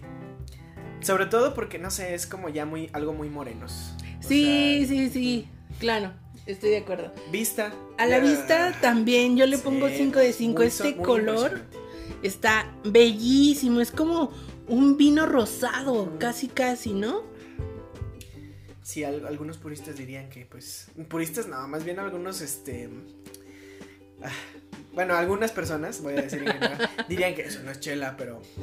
Ay, ¿cómo crees? Dirían, dirían, ya los escuché así en, la parte de atrás. ¿Cómo? ¿Por qué no? No sé, no sé, no dicen, no, dicen que no luce ¿Qué dicen tus voces, Charlie? Mis voces de atrás más bien es como lo que la sociedad me ha implantado en, en la parte del hipocampo. Ah, pero sí, ahora del aroma, Yo sí diría algo distinto. Sí es muy impactante, o sea, es como un putazo en la nariz. eh, muy cítrico. Yo le daría unos 4 porque no me invita tanto a beber, como que oh, como, "Ah, es muy ácido en la nariz. Ok. Entonces yo sí diría 4 por ahí. Fíjate que yo sí le hubiera puesto el 5 porque eh, al ser Weiser, pues esperas el trigo Ajá. y ese aromita así apestosito sí me llega que lo identifico luego luego con, Con- con el trigo, ¿no? Ajá.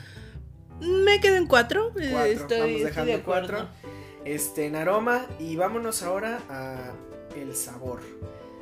Yo, wow, es que está cabrón porque, o sea, yo sentí tres cosas distintas al momento de empezar, o sea, que pasa por mis labios, pasa por mi lengua y pasa hacia mi retrogustos. Yo sentí como un desfile de cosas.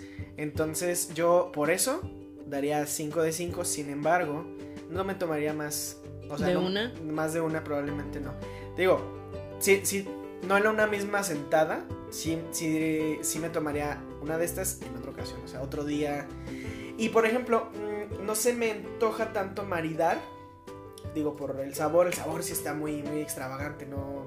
Digo, alguien que ya la haya probado, dígame con qué la probó y vamos. Con gomitas. A lo mejor, es que con gomitas, güey, yo ya estaría así como empalagado, o sea, ni, ni siquiera... Ok, ok. Entonces- o sea, para ti sí es dulce. Es muy dulce, sí, en el sabor sí. Mm. Sí lo encuentro así. ¿Tú qué opinas? Para mí no, para mí es ácida, o sea, yo Sí. capto el, el sour, pues el- para mí predomina más e- esa parte más que el dulzor. De hecho estaba pensando, está como, como fancy, como elegante, o sea, porque el color está divino, como para hacerte una mimosa un domingo en la mañana, o sea, está bien nice esta chelita, o sea, yo en sabor le ponía 4 de 5 porque yo no alcanzo a notar el dulzor. Va. Estoy al revés de ti. Sí, como que tú y yo del sabor y, la- y el olfato lo traemos al revés. Entonces vamos Eh, Complementario. promediando- Ajá, vamos este promediando ahí en ¿Cuatro de cinco? 4 de 5, va. Sensación en la boca. Este Para mí la siento agradable, no la siento tan invasiva y eso, sí, eso es bueno. me parece como, como a gusto porque puedo seguirla tomando sin sentir así como que, ay, ya. Yo también, este, yo sí le daba 5 de 5 por la sorpresa. Es que Mm, realmente eso es algo sí. que tal vez no te esperas en el retrogusto. O bueno, digo, algún amigo cinechelero experto tal vez dice, ah, sí, esto ya lo he probado en otras cosas. Pero, no sé, o sea, realmente esto es nuevo para, esto sí es nuevo para mí. Bien, bien hecho. Morenos, siempre sorprendiendo. Bien ¿no? hecho, Sí, bien hecho. Bien hecho, Morenos. Entonces, 5 siempre. de 5, Yo digo que sí. yo que estoy sí. de acuerdo porque a mí también me parece muy agradable la sensación. Y Muy pues, bien. ¿cuál es tu siguiente 5 de 5? Hablando ya de qué estamos, qué queremos, por qué vamos a contratar o ya contratamos Disney Plus. Háganlo, no es comercial, no nos están pagando por, Definitivamente no. por promoverla, pero van a ser felices y eso es lo más importante. Mi segunda película por la cual contrataría el servicio, o porque ya lo contraté básicamente, una película que se adelantó a su tiempo, Claro, definitivamente. que aunque pareciera que no, es que es interesantísimo. El otro día estaba autoanalizándome y me doy cuenta que cada vez que vuelvo a ver estas películas que he visto millones de veces durante muchos años de mi vida, las vuelvo a interpretar porque yo cambio, yo soy una persona nueva cada cierto Cada- tiempo. Voy adquiriendo nuevo conocimiento, voy cambiando de forma de pensar, van cambiando mis gustos, van cambiando todo, o sea, yo voy cambiando, voy evolucionando. Es evidente que la manera en la que veo las películas también se va a modificar, ¿no? Entonces, recu- no recuerdo en qué momento, no recuerdo si fue el año pasado, si fue en 2018, que pusieron la película de Mulan en Netflix después de un largo, largo periodo de espera, porque todo el mundo decía, como, ¿por qué Mulan? Que es de las, o sea, hablo Mulan 1998 Claro, la chida, vaya. la noventera, ajá, no nos confundamos. Y, y yo decía, y, y sí, y muchas personas se preguntan, ¿por qué no está en Netflix? Es de las más queridas, de las más pul- populares que está pasando. Entonces me acuerdo que cuando entró al catálogo fue como, estuvo en el top 10 así como un buen rato. Sí, pues es que muchos ya queríamos como verla Sí. un par de veces, ¿no? Sin Sí. tener que poner el DVD, claro. Ajá, exactamente, exacta. O el VHS, O el si es que todavía lo tenías. Y volví a ver esta película ya en, en- en, pues una definición más grande porque precisamente veníamos de verla en el VHS que pues las teles en esa época eran como del tamaño de la pantalla de la compu, no sé, algo así. Y ahora la veía así como en una tele grande y todo esto. Y decía, es que esta película tiene escenas hermosísimas. O sea, la escena donde ella se está cortando el cabello. Es Spoiler buenísimo. si no la has visto. Ay, güey, ya, o sea, es mil- entonces eso fue el 98, ya ¿Quién pasaron sabe? más de 20 años, o sea, ya. Who knows? Who knows? Yo aviso, spoiler, se corta el cabello al principio de la película por una cierta. Una Además, eso creo que lo vemos en el tráiler del 98, o sea, si lo, si lo No buscas- importa, tú, tú déjame soñar que alguien lo está viendo por primera vez. Bueno, la escena donde está entre las cortinas y que está, ella está pasando por esta transformación, esa escena donde se pone la espada frente a ella y luego la pone en perfil, o sea, son escenas que para hacer una película 100% dirigida a una, a una audiencia infantil, que iba para niños, o sea, es una película hermosa y el otro día estaba viendo una recopilación de las mejores escenas del cine, así. Y en una de, una de ellas es esta escena en donde está la, la colina gigante de nieve y se vienen todos los unos así, el ejército enorme. O sea, esas escenas son hermosas. Ciertamente tiene como su combinación con ratos chuscos, con chistes, con escenas poco agraciadas, claro que sí. Pero teniendo en cuenta lo que era y para quién iba dirigido y, y- y que es una película de entretenimiento para niños, hay cosas hermosísimas visualmente Sí. de Mulan, ¿no? No empecemos a hablar, y claro que lo vamos a hacer, de la parte ideológica detrás de Mulan, ¿no? O sea, porque yo, yo clasifico las princesas en mi mente de dos formas, ¿no? Las royals, o sea, las que por nacimiento son princesas, y las que no son royals, o sea, las que se casan con el príncipe ya, son princesas, ¿no? Que también recordemos que con quien se casa, bueno, luego vamos a hablar de matrimonios, pero...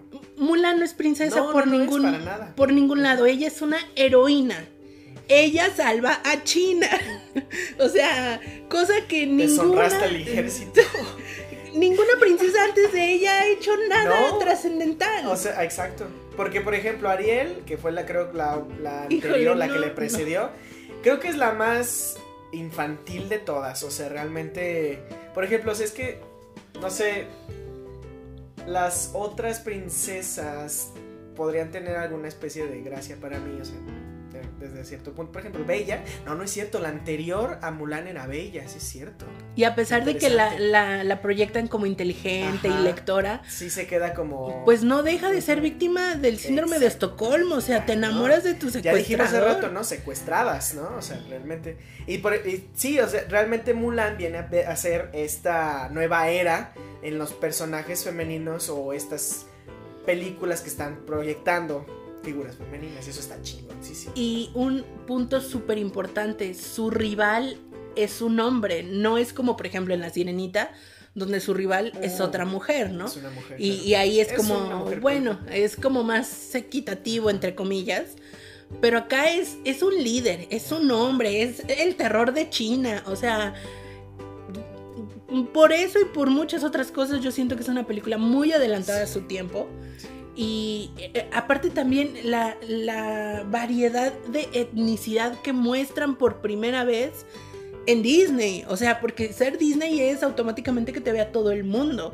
Y que te he venido mostrando series con protagonistas femeninas, rubias, eh, occidentales, este, con una cierta estructura en la cara. Me deja pensando qué importante es mostrar otras caras, otros rasgos faciales, otras, otro color de cabello. O sea, tengo a, un- a una persona que sigo en Instagram que pues sus rasgos faciales son asiáticos y que su niña tiene dos, tres años.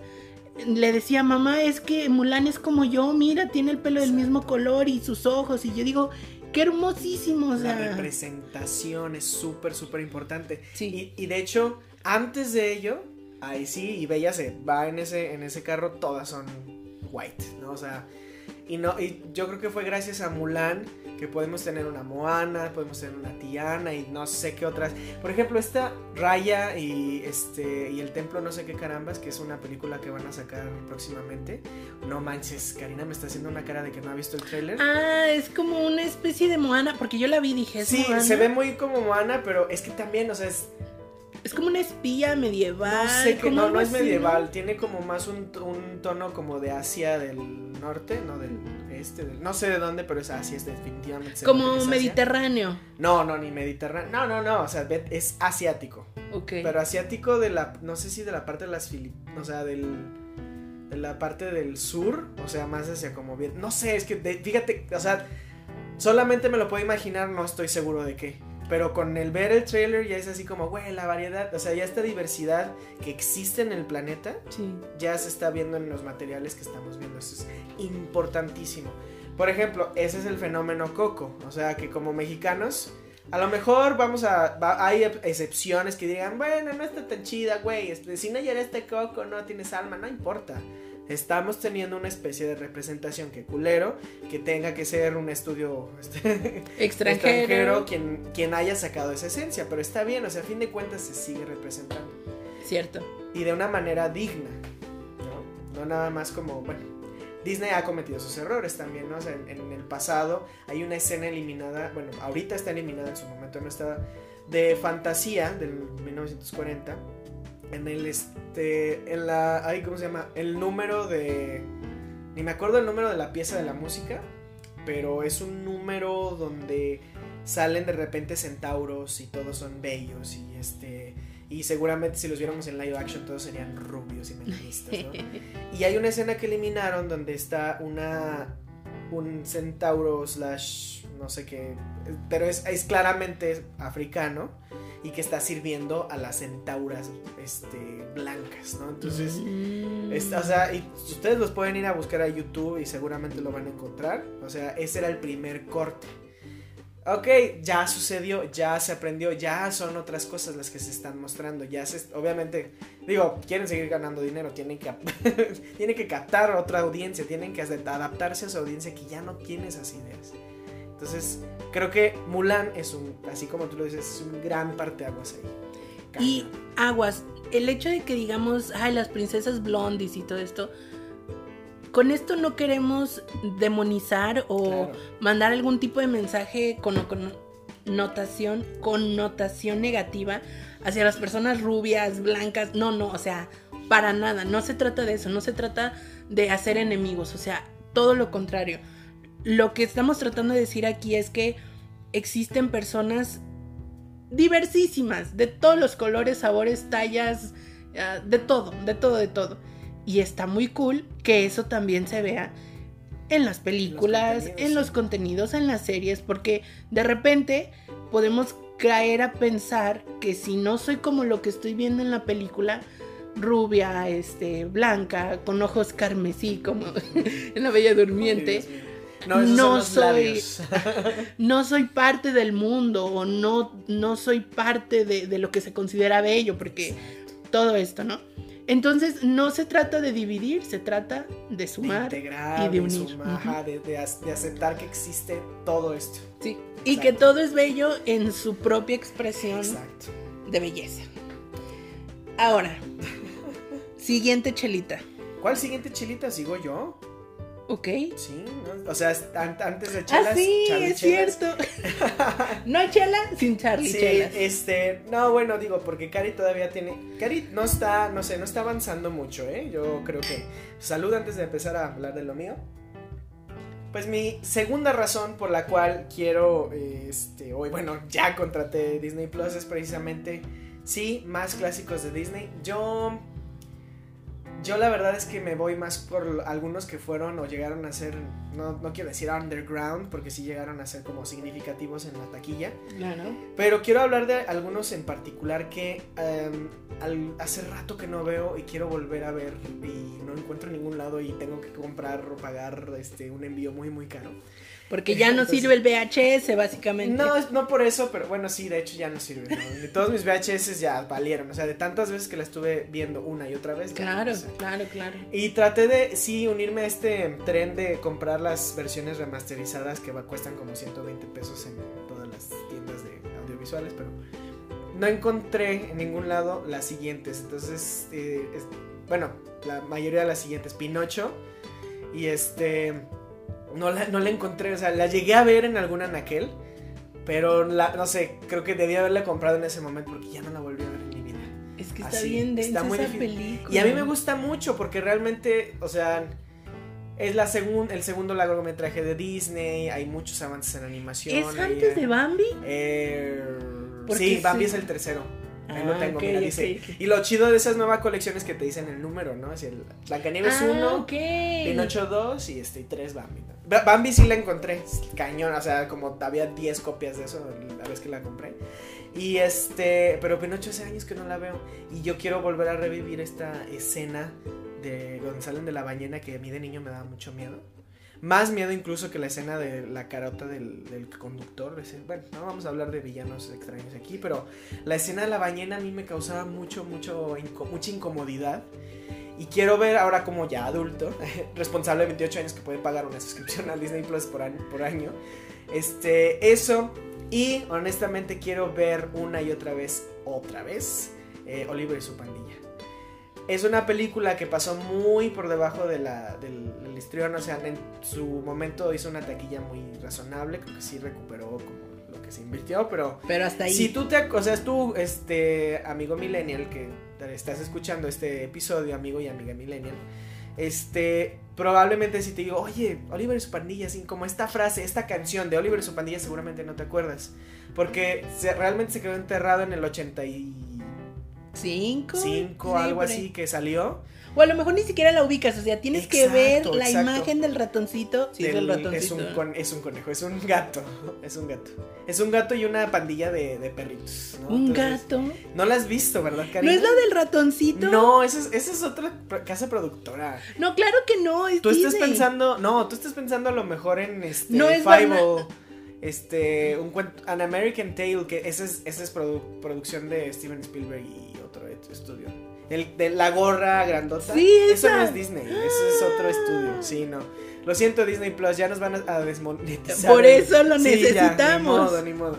Pero no, Oliver y su pandilla es el, el cuento de Oliver Twist traído a, En mascotas. Ajá, literal sí, porque es eh, Oliver es un gatito este callejero y que encuentra familia con es una bandita de perros y está la historia es totalmente Dramática. extravagante y dramática sí, porque pues se supone que estos, esta pandilla y Oliver tiene que ayudar a su dueño a Mm. escaparse de un mafioso que le quiere partir la madre porque le debe dinero. Está muy raro, sí. Pero te ¿Y el mafioso es gato o es perro? el mafioso es una persona, es un ser humano. Así es. Entonces, El surrealismo a todo está lo que muy da. raro, sí, pero a mí me gusta mucho porque la música es bonita, en español es Mijares, escúchenlo. Sí, Como en el dorado. como en el Dorado, pero antes, mucho antes. Y tiene números musicales que a mí me gustan mucho, este... ¡Qué loco! Yo creo que es una, una película que es subinfravalorada, no sé cómo es la palabra, subvalorada. Infravalorada. Infra. Porque subvalorada sería Sub- como más. No, es sobre. Sub. Bueno, los- No, eh, yo creo que no le dan la El valor. el valor que, que merece. Es como de la época de esta película. Porque esas sí me encantan, me fascinan y me gustan mucho. Ajá. Las de Bernardo y Bianca. Fue, uh, Es como de esa época. de hecho fue, ahí te va, Bernardo y Bianca fue al finales de los 70, tengo entendido. Después llegaron otras cosas, por ejemplo, el caldero mágico, que fue así como lo peor que, le- que, que hizo Disney este, históricamente según las estadísticas. Nada de taquilla, nada de historia, nada de nada. Y ya después que fue El zorro y el sabueso, que en los créditos está como animador Tim Burton, por cierto. Y creo que después de eso fue Oliver y su pandilla. Ah, o sea, ya es más. Sí, es- o sea, es más reciente. De hecho, después de Oliver, creo que fue ah, la segunda parte de Bernardo y Bianca. Es que son esas tres. no son dos, Ah. son dos nada más. Todas así se me están cayendo tantas Es que cosas saben aquí que en este todas episodio. estas, estas joyas que, que están ahí, amigos, o sea, que vamos a poder ver en Disney Plus. Yo realmente es por eso, esa es por esa es mi segunda este Motivo. mo- segundo motivo, porque realmente está está cabrón encontrarlos en muchos lugares. Y la segunda parte de Bernardo y Bianca es muy buena. Hay una, un personaje, es una águila gigante, Sí. que está padrísimo. O sea, verlo a nivel animación, a nivel color, a nivel experiencia audiovisual es increíble. Entonces, Sí, sí, sí, esa es una de las razones. ¿Sabes qué es lo único que temo y lo que así como que digo, ay, por favor, no, por favor, no? Exacto. Sí, yo también lo temo. No, no, no, porque cañón. yo me eduqué, o sea, yo la primera vez que vi y que vi mil veces todas estas películas de princesas de las que ya hemos mencionado, venían con este doblaje de los setentas, o Exacto, sea, y de antes, por ejemplo, el de Blancanieves, que es buenísimo, buenísimo de... el de- primero. del original, Ajá. que dudo yo que sea de los años, del año en que salió Sí, no, Blancanieves, no, porque cuando llegó a Latinoamérica ya... Pero era buenísimo, y las canciones, y los diálogos y todo, y luego lo remasterizaron para No. la década pasada, y Error. lo perdió, bueno, por lo menos para mí lo perdió. Error terrible, o sea, yo me acuerdo que, que fue como del 2000 para acá que hicieron todo este redoblaje de todos los clásicos muy viejitos de, de Disney, porque me acuerdo que pues yo est- estábamos como en la primaria y tenía un compañero que tenía una hermana más chiquita, entonces su mamá le compró como toda la colección de estas pues princesas de Disney y ya las compró como en DVD, ¿no? Y yo me acuerdo que ya las tenía en VHS. Y me acuerdo que las ponía y yo decía, es que esto está malo, no suena como la mía. O sea, Exacto. simplemente, y la que me da más coraje, porque yo siento también que, que la original es muy buena, La Bella Durmiente. Sí, la voz de Maléfica. La voz de Error, es error, error. Se perdió. Yo espero, ojalá, yo sí quiero cruzar los dedos y decir y, y pe- y pedir que este, en Disney Plus lo podamos encontrar con el doblaje latino original. Híjole. Porque sí estaría, estaría increíble. Valdría el año. Yo lo pago dos veces. Otra así. vez. Yo las he buscado tanto en internet, el doblaje no original. No existe porque ya las versiones que están en internet son las remasterizadas. Entonces, De hecho, ahorita que me acuerdo, ubique, si tú amigos, amigas Cinechela, Cinechelera, ubicas la voz de Isma, sí, es la misma que hace el redoblaje de Maléfica. Y no se oye chido, porque ya la ubicas como Isma. y no lo hace chido, la verdad. No, o no. sea, O sea, hay que admitirlo, no. No tiene, o sea, sí, se, sí le da la intención, que es lo importante. Yo creo que las generaciones que no vivieron el doblaje anterior lo van a entender como, Sí. como que es. Pero mm, ¿sabes el qué? público central no está contento No, con la- eso. No. Lo del auditorio que Sí, importa no. está feliz. ¿Sabes qué pasó? Fue el efecto exactamente igual cuando subieron a Ghibli A Netflix. y con este doblaje Sí, no, no, no. extraño. Mira, yo hay que cruzar los dedos y esperar a que sí suceda. Todos, los de las Todos. manos, los de los pies. ¿Sabes todo. cuál doblaje a mí me dolía más? Y es de la, la última película que voy a decir por la cual quiero verla. Es el de la, la Dama y el Vagabundo. A mí se me hacía muy, muy bueno también el doblaje. en- Yo sé que todavía se rescata. Porque es que fíjate, o sea, yo he visto el redoblaje y el doblaje original. Hicieron redoblaje. Sí, sí No. hicieron. Y por ejemplo, o sea, es muy difícil encontrar, o sea, sí, sí es muy similar la calidad, o sea, no la calidad de los diálogos, más bien como la intención de los diálogos, es muy similar. Mm. Pero, por ejemplo, yo sí siento que Golfo, o el personaje del Vagabundo. vagabundo, este, sí se oye muy distinto, o sea, de, un, de, una, de, un- de una versión a otra. Pero también quiero ver el- la versión de live action de esta película. Está interesante, Que- ¿eh? Que aquí sí, por ejemplo, yo creí que Disney ya había dejado de tener que colaborar con animales reales en sus películas. Creo que había, habían prometido algo al respecto. Sin embargo, creo que, bueno, dentro de los esquemas legales se puede volver a hacer, no estoy seguro. Pero yo quiero ver eso, o sea, a mí me gusta mucho la, la Dama del Vagabundo y recuerdo que salió para Navidad del año pasado En Disney, en Disney Plus. Plus, en, en- en pero en Estados Estados Unidos. Unidos. y aquí va ya pues ya va a estrenarse prácticamente esta semana entonces eso es básicamente ahí se resume mi segunda razón Y con eso ya vamos a la chelita. ahora sí vamos a la chela pero primero fondue Ay, Dios mío, es como medio vaso, Charlie. Ay, no es medio vaso Usted- ustedes no saben pero quien nos está escuchando este pues no estamos grabando esto en video o sea cómo voy a decir que nos está escuchando Cari nada más tiene la colita del vaso o sea nada nada nada Es como un tercio, pero pues ni modo, ahí va. Y mientras, bueno, como ya saben, antes de probar otra chela, hay que limpiar nuestro vasito con agua. Nuestro vaso y nuestra alma, ¿no? Con, con algo de, de agua. Hay que hidratarse. Lo voy a decir cada tantas veces como pueda. Porque ciertamente esta cerveza te deja con la boca como muy, seca, ¿no? Muy seca. No sé por si la parte dulce. Bueno, es que sí, ah, creo que ahora sí admito que tal vez la parte ácida también me deja esa sedecilla, ¿no? Y porque, digo, no vimos cuánto tenía de alcohol, pero a lo mejor no se alcanza a sentir tanto, pero como que yo creo que sí, ¿no? No, porque bueno, es 5.3, no están, esa, hemos probado cosas más. Bueno, es que venimos del láser. El, el, stout, o sea, sí, no. Iba a decir del día del stout, pero fue como una semana. El día que se haga un día de las sour, ese día yo creo que vamos a acabar sin papilas gustativas, pero, pero pues vamos allá. Agüita. Amigos de Cenechelas, por favor, tomen agua. El, el, agua les va a ayudar a que puedan disfrutar de absolutamente todo. Que no se les suba, básicamente. no, no es. Bueno, sí, sí, sí, vamos a decir que si vamos a ser bien honestos. Vamos a destapar ahora otra chelota de este cervecería Morenos que es Honey. I Shrunk. I Shrunk the Haze.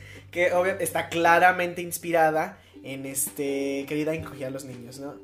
Y de hecho. Claramente. Tiene, ajá, claramente. O sea, si, bueno, si eres de esta estirpe noventera que ya compró, voy a, creo que he dicho miles de veces esa, que ya compró su suscripción a Disney Plus. De nuevo, no nos están pagando. No nos están pagando, realmente estamos emocionados. Este, si ustedes no sabían, eh, Querida Encogía a los Niños es una de esas producciones este, live action que hizo Disney en su momento. Y pues vamos a probar ahora esta Hazy IPA. Estoy, entiendo que es una... Ah, no, West Coast IPA yo tengo una, una, breve anécdota que me gustaría compartir porque me recuerda. No recuerdo cómo se llama el, el, actor que hace el personaje del papá en esta película, pero es el mismo actor que hace el personaje de Pablo Picapiedra en el primer live action de los Picapiedras. Y yo recuerdo que cuando tenía como 8 años fui por primera vez a Estudios Universal y él estaba firmando autógrafos en Estudios Universal, pero era como una cosa súper rara porque lo tenían como si fuera una botarga de de pues un personaje así raro porque hacía muchísimo frío, estaba casi nevando y él estaba así parado esperando que la gente se acercara por un autógrafo, estaba Entonces lo viste, o sea, lo conociste. Fíjate que ese actor tiene ustedes vayan a ver este su, su biografía, tiene una historia muy muy triste e interesante. Si se dan cuenta, él ya no ha salido en películas desde hace muchos años. Desde los noventas. Exacto, y fue por una razón muy. Creo que su esposa murió y este. hubo, hubo ahí un, tema muy, muy, muy turbio. Pero este. Creo que la, la forma de cómo se. Cómo, este, sobresalió después de, de todo eso. Él sale en Ghost, Ghostbusters, creo que es una parte importante de los cazafantasmas.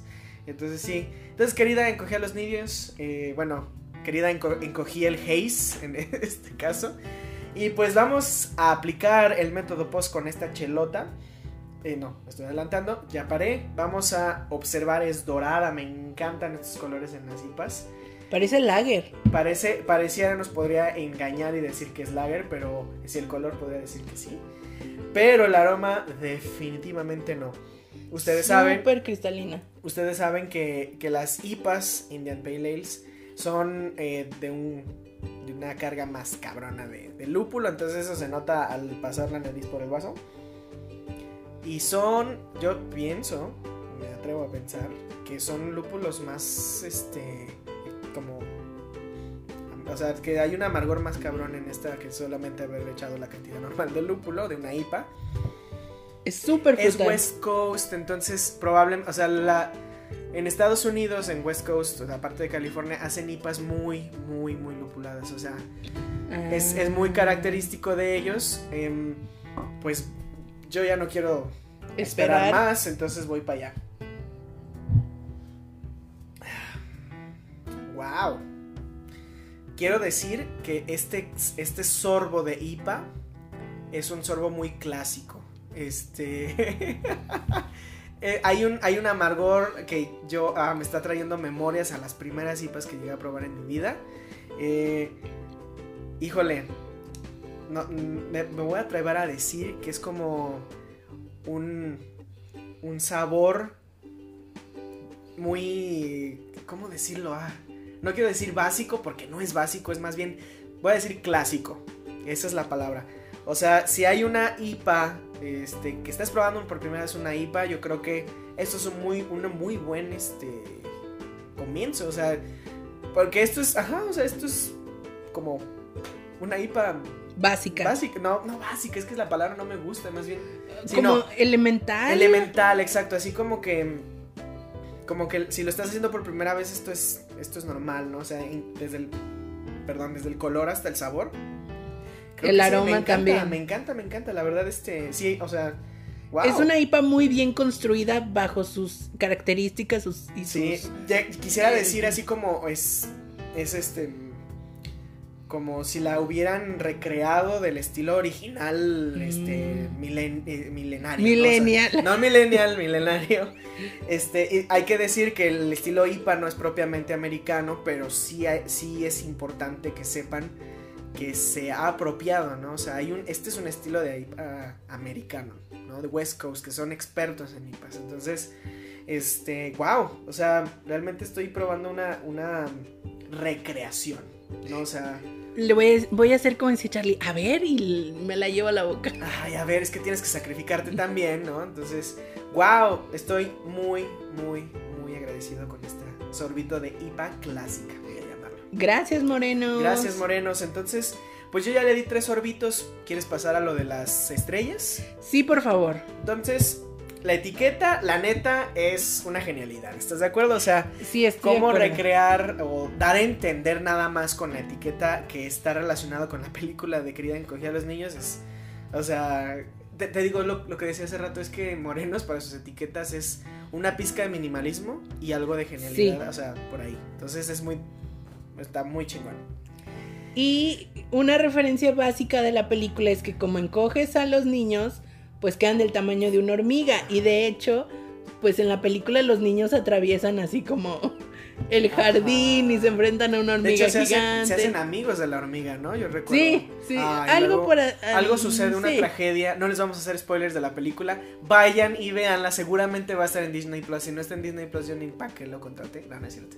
No, sí sé para qué. Ya es de lo que estábamos hablando la última hora. Pero bueno, este, ¿qué tal? Eh, la vista, wow, es que a mí me encanta. O sea, el doradito.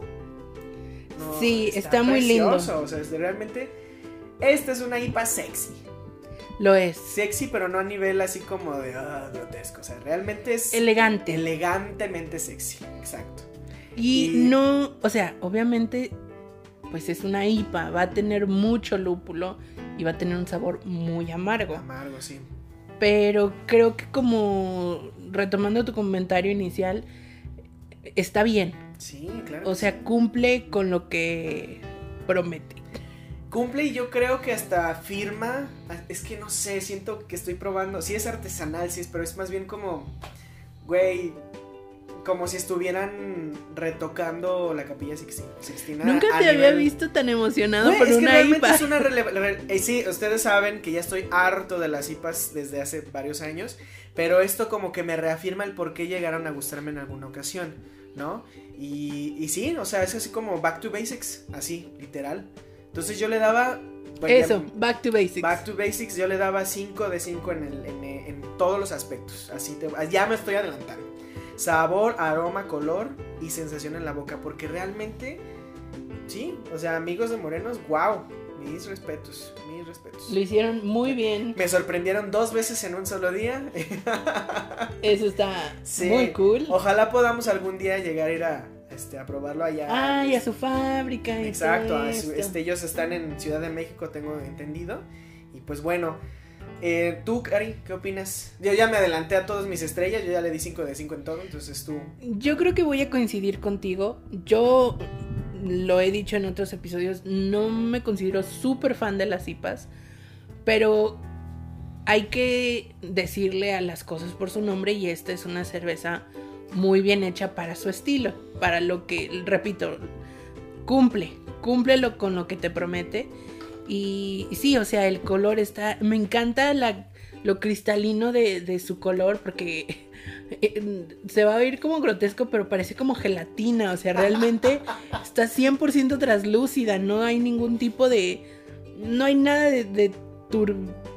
tur um, Iba a decir turbulencia, pero. O sea, si hacemos turbulencia. o sea, se puede ver a través. O sea, realmente es. No sé, se aprecia muy bien. Muy, muy bien en todos los aspectos. Ya. Vamos a decir eso. 5 de 5 en todo, cinco por de primera cinco vez. Todo, excelente. Sí, de hecho, pero ni siquiera, ajá, ni siquiera hay que revisarlo, ¿no? ¿Te das cuenta? Bueno, vamos entonces ya a irnos hacia el final de este podcast diciendo algo que seguramente no te esperabas. Abas, abas, abas. que es precisamente el por qué, la razón única por la cual no contrataría yo Disney Plus. O la sección que vamos a evitar. La sección que definitivamente vamos a evitar. Y voy yo primero. Pues miren amigos, a mí me costó mucho trabajo pensar en algo, pero después dije, no, sí, sí, seguramente hay algo. Y yo creo que es todo el contenido X de Disney Channel. Este, honestamente... vas a perder amigos. Sí, no, no, a ver, discúlpenme, pero eh, digo, y yo ya pagué mi año, o sea, yo puedo hablar y decir lo que quiera. Entonces, este, honestamente yo no soy nada fan de las series originales de Disney Channel. Hannah Montana. Ni Hannah Montana. High School Musical. High School Musical, ni... los descendientes. no, o sea, exactamente. Yo creo que ahí sí hay una diferencia extrema de calidad entre lo que Disney hace para tele y lo que Disney hace para el cine. Sí.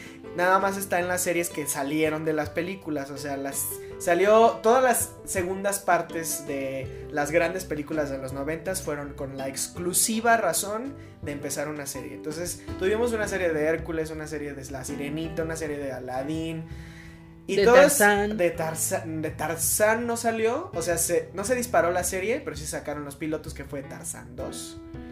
Entonces, este. Como tal. Eso es lo que, yo, lo que yo voy a decir así como paso sin ver, la neta no quiero ni ¿Quién verlo. sabe si los vayan a poner, eh? Yo creo que sí, porque se hace chingo de contenido. La neta es que, por ejemplo, sé, no sé dónde lo sé, no tengo, no tengo pruebas, pero tampoco tengo dudas. que la serie de La Sirenita y, y la de Aladdin sí fueron un hit en Disney Channel. O sea, sí, porque tuvieron más de una temporada, o sea, ya más de una Pero es que esas series son viejísimas. Exacto, o sea, eh, no son tan viejas, o sea, cariño. O sea, me refiero Tienen que más o no. nuestra edad, o sea. O sea, me refiero a que no son series como más modernas en el concepto que tenemos ahorita de Disney Channel. Ah, sí, claro, o sea, estamos hablando de Disney Channel en sus pininos. o de sea, los cuando- 2000, o sea, inicio de los Ajá, 2000. exacto, o sea, en ese entonces realmente todavía no se habían creado series chingoncísimas, como voy a decir, y seguramente va a haber muchos cinechileros que van a coincidir conmigo. Gravity Falls, este... Ah, bueno. Si sabes, o sea, hay una diferencia, hay un antes y un Sí. después, pero todo eso que, que trataban de hacer en- a principio de la década pasada es así como, meh, eso no lo voy a ver, ¿no? Eso, y voy a decir también cualquier otro remake que probablemente no sea La Dama y el Vagabundo, específicamente hablando de Mulan, este, yo sí no quisiera, no, no, no es mi razón, seguramente se van a estar estrenando cosas, más remakes, porque ahorita el cine, pues, como dijo este Adrián, o sea, esta es nuestra opción ahorita, no tenemos, o sea, ir al cine es un gran riesgo ahorita todavía, entonces, pues, lamentablemente, yo, o sea, he leído críticas de la nueva versión de Mulan y todas sí se inclinan mucho a, a una tragedia, ¿no? Entonces, digo, seguro, obviamente la voy a ver nada más para que podamos hacer un review express digno, pero no estoy emocionado en absoluto. Ni por Emma Stone en Cruella de Vil. Ah, bueno, hablamos de... Eh, espera, espera, espera. O sea... A sí, mí no me agrada la opción, o sea, no porque a mí no me tampoco, caiga bien pero ella, pero es que se mastón, o sea, ahí sí, yo es que es, genera curiosidad y yo creo que vuelvo, o sea, vuelvo a repetir, la nostalgia es la gasolina, Potente. exacto, es muy potente y Disney Plus sabe, o sea, ellos lo saben, que vamos, aunque no, que sepamos que nos vamos a enfrentar a una posible decepción, lo vamos a ver, Inclu- o sea, va a ser en el cine, va a ser en streaming, va a ser en donde sea, lo vamos a ver. y más porque estos nostálgicos ganan dinero, trabajan y tienen con qué pagar. Lástima de los niños y de los adolescentes que pues todavía dependen Ajá. de lo que sus papás les paguen, ¿no? Exacto. Pero pues los millennials ya qué pretexto tenemos. Yo ya estoy así, así, así, Cari. Ustedes no lo están viendo, pero estoy juntando mis dedos muchísimo de comprarle, de regalarle en Navidad una suscripción a mi sobrino. Él es súper fan de Pixar en general. Ah, mira, es que las nuevas, las- bueno, no, no las nuevas generaciones, pero generaciones más jóvenes están más asociados con Pixar que con Disney, siento yo, ¿no? Es, ¿Puede proba- es ser? que sí, porque eh, creo que Pixar ha generado contenidos Mucho más, más importantes, importantes, ajá, o sea, que Disney. o más récord. Por ejemplo, es que Cars, güey, o sea, Cars es una mina de oro. La 1. La- no, no, no, o sea, la franquicia en general. Te aseguro, te aseguras, te firmo donde quieras, en este vasito de chela, que van a empezar a sacar cortos, series, la chingada. Pues de sacaron serie. Ah, ah, sí, sacaron una miniserie de Matter que hace como así Sí, ese sí. personaje. Pero imagínate que tenga su propio contenido. Creo que ya hay una serie de aviones. O sea, realmente. Aviones fue una pérdida ¿Cómo? de dinero terrible. No, no, o sea, no, ni siquiera. A lo mejor, o sea, hablando de, de este, de qué tan buena es la película o las películas o lo que vayan a sacar, probablemente sí, no es buena. Pero a los niños les encanta, o sea, realmente, a mi sobrino está vuelto loco, te lo juro. Con aviones. Aviones, cars, lo que sea que tenga que ver en ese universo, es una locura, o sea, y sacan de merchandising, de Ah, material, o bueno. sea, es, es, es algo que vende a un, no, no a nada más un nivel de entretenimiento, o sea, son otras cosas. Disney nos da masterclass de cómo hacer merchandising. O sea, a mí me sorprende que en cada capital de todos los países del mundo hay una tienda de Disney, una Disney Store. O sea, ¿En, Ciudad de México hay una? en todas las capitales del mundo. Así, a todas las ciudades importantes que yo he visitado, iba así como a la zona turística, Disney Store. Disney Store. Y obviamente con todo el- el- el- el- la vestidura de la ciudad en cuestión, ¿no? O sea, en Nueva York, la Estatua de la Libertad. Ibas a Londres y con su, su traje de, de el guardia. Ajá, o sea, ellos son amos y señores de, de De- hacer merchandising. Ya les dije, este meñique y este pedazo de mi nariz le pertenecerán a Disney, entonces yo creo en algún momento. Eventualmente va a pasar.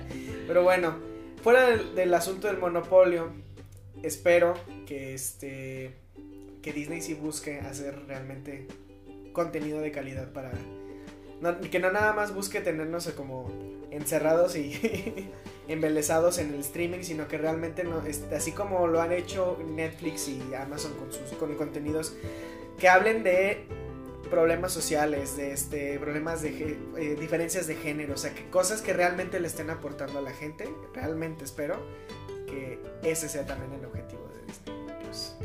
Así. Y con este pensamiento, Karina me va a empezar a decir qué es eso por lo que realmente no quiere. O que quiere evitar más bien. Yo obviamente vi esta película cuando era niña, la vi muchas veces, pero repito, fu- fui cambiando, fui evolucionando, fui aprendiendo cosas nuevas. Y la última vez que la vi, precisamente en pandemia, porque justo en pandemia me puse a revisar como todas estas películas de los noventas que pues están atadas conmigo porque son parte de mi infancia. Y yo no soy nadie para decirles, pero qué cochinada de película es La Sirenita en cuanto a elementos intelectuales. Si quieres saber qué son los elementos intelectuales, vete a nuestro capítulo 34 de la tercera temporada y ahí te lo explicamos con lujo de detalle. Pero yo no podría, yo no podía creer que yo hubiera estado viendo por tanto tiempo y aceptara como bueno y normal las actitudes de una chiquilla berrinchuda. O sea, que se tiene que salir con su santa voluntad. O sea, de verdad, yo no podía. O sea, la última vez que la vi, y de hecho me puse a escribir así un súper así Un texto review. y lo publiqué en mis redes porque yo estaba pasmada de que no podía creer el mensaje que estaba transmitiendo esta película de haz berrinche hasta que te salgas con la tuya. A costa de todos y Hasta de que tu todo. papá diga, ah, bueno, la voy a extrañar. O sea, qué pedo, ¿no? O sea, Sí. híjole, no, de verdad. Y me acuerdo y, y, y, ay, no, no, algo se me atora en medio de la garganta. No, o sea, bye con la sirenita. Y discúlpenme a los amantes de esta película, pero amigos, pero no, no me hagan verla. Sí, yo tampoco soy fan, la neta. O sea, soy fan de los números musicales. Está chido. Pe- porque pues Alan Menken, ¿no? O sea, Alan que Menken- también hace las canciones de enredados. todo. Exacto, o sea, es que Alan Menken, bueno, este episodio no es el foro, pero, pero sí, escuchen la música de Alan Menken, es buenísima. Entonces, o sea, de, algo se puede rescatar la sirenita, a lo mejor es la técnica, porque, o sea, es real que cuando salió la sirenita, Disney, te digo, venía de Oliver, de lo que yo, de lo que yo estoy considerando como joyas ocultas. A dispararse ya comercialmente. La- gracias a la sirenita tenemos la Bella la Bestia, el Rey León, Mulan, o sea, todas ellas sin la sirenita no, no, no habría. O sea, no, no estaría esta generación comprando ya la. Es, es, Disney es que es Plus. irónico, ¿no? O sea, ¿no te parece como irónico eso? Sí. Y, pero pues yo, Yo, yo tampoco soy fan, o sea, yo estoy también de acuerdo en que no, no es un, no es un buen ejemplo. Para nada. Y creo que no lo fue. Y no lo va a ser, pero pues ahí va a estar, ¿no? Si quieren llenar su vacío de sirenita, vean Poño, así. Eso es una buena sirenita. Ya. Ella sí. Fíjate que también fue un berrinche, ¿eh? ahorita que lo estamos pensando. Sí, pero agarra la onda. O sea, tiene como Ginny Yang, ¿no? Tiene su equilibrio así de, a ver, ¿quieres seguir aquí? Vas a perder tus poderes. Spoiler alert. Bueno, o sea, ya también Ponyo fue hace muchos años. Yo creo que si no la han visto, vayan a ver la Netflix, es realmente buena. Pero bueno, entonces, pues la sirenita, sí. Espero que no. Oye, sí, el remake de la sirenita, ¿qué tal crees que vaya a estar? Pues ya saben, ¿no? La super controversia porque viene una actriz de, piel oscura a interpretarla. No, bueno, se acaba el mundo porque viene. vienen a cambiarles a su sirenita pelirroja. Ya haremos un programa sobre la inclusión racial. A ver si la podemos ver. A ver si la podemos ver. A ver, esperemos. Pero bueno, vámonos despidiendo, Cari. Ya es hora. Es hora de decir adiós. No, solo por solo por un ratito. Muy pronto nos vamos a volver a estar escuchando aquí en Spotify o Apple Podcast o Google Podcast. Estamos en muchas plataformas. en todas las plataformas de podcast que existen, ahí estamos y ahí nos pueden encontrar. Yo fui Karina Mejía, fue un súper gustazo haber estado contigo el día de hoy. Te recordamos las cervecitas que probamos, las dos de Cervecería Morenos, una Sour Bowels, deliciosa Berliner Weiss y una IPA West Coast IPA llamada Honey I Shrunk the Haze. Querida, encogí el haze. No sé, se ve muy feo en español. Así es, nos puedes encontrar en Instagram como arroba cinechelas. A mí me encuentras como arroba Karina Mejía Yo soy y siempre soy Charlie Acevedo, amigos. me encanta este hacer estos episodios. Me encanta, me encanta. Gracias también a nuestro amigo este, del principio del podcast, Adrián Arias. Eh, este, muchas gracias por compartir estos puntos. Eh, espero también que ustedes se lleven algo de, esto que aporta, creo que es muy muy importante. Hay que tomarlo en cuenta y este y hay que cuidar el consumo de, lo que estamos viendo, lo que estamos Sí, básicamente. Lo que estamos viendo no nada más visual, también el consumo de lo que nos estamos llevando. Entonces, no, no estoy abogando por la cerveza artesanal, claro que no. Pero bueno, este, recuerden que pueden encontrar eh, esto y muchos otros contenidos de Cinechelas en nuestro Instagram, arroba Cinechelas. Y en el link en el bio, ahí tienen acceso a lo último, lo más importante, lo más relevante. Sobre todo, eh, al final de, es de esa página que van a ver ustedes, pueden compartir sus grabando un audio. Por favor, queremos escuchar sus opiniones, escuchar sus comentarios, sus críticas, su lo que sea, recomendaciones, todo. Y pues para más cine, charlas y chelas, cine chelas. Hasta pronto. Bye bye.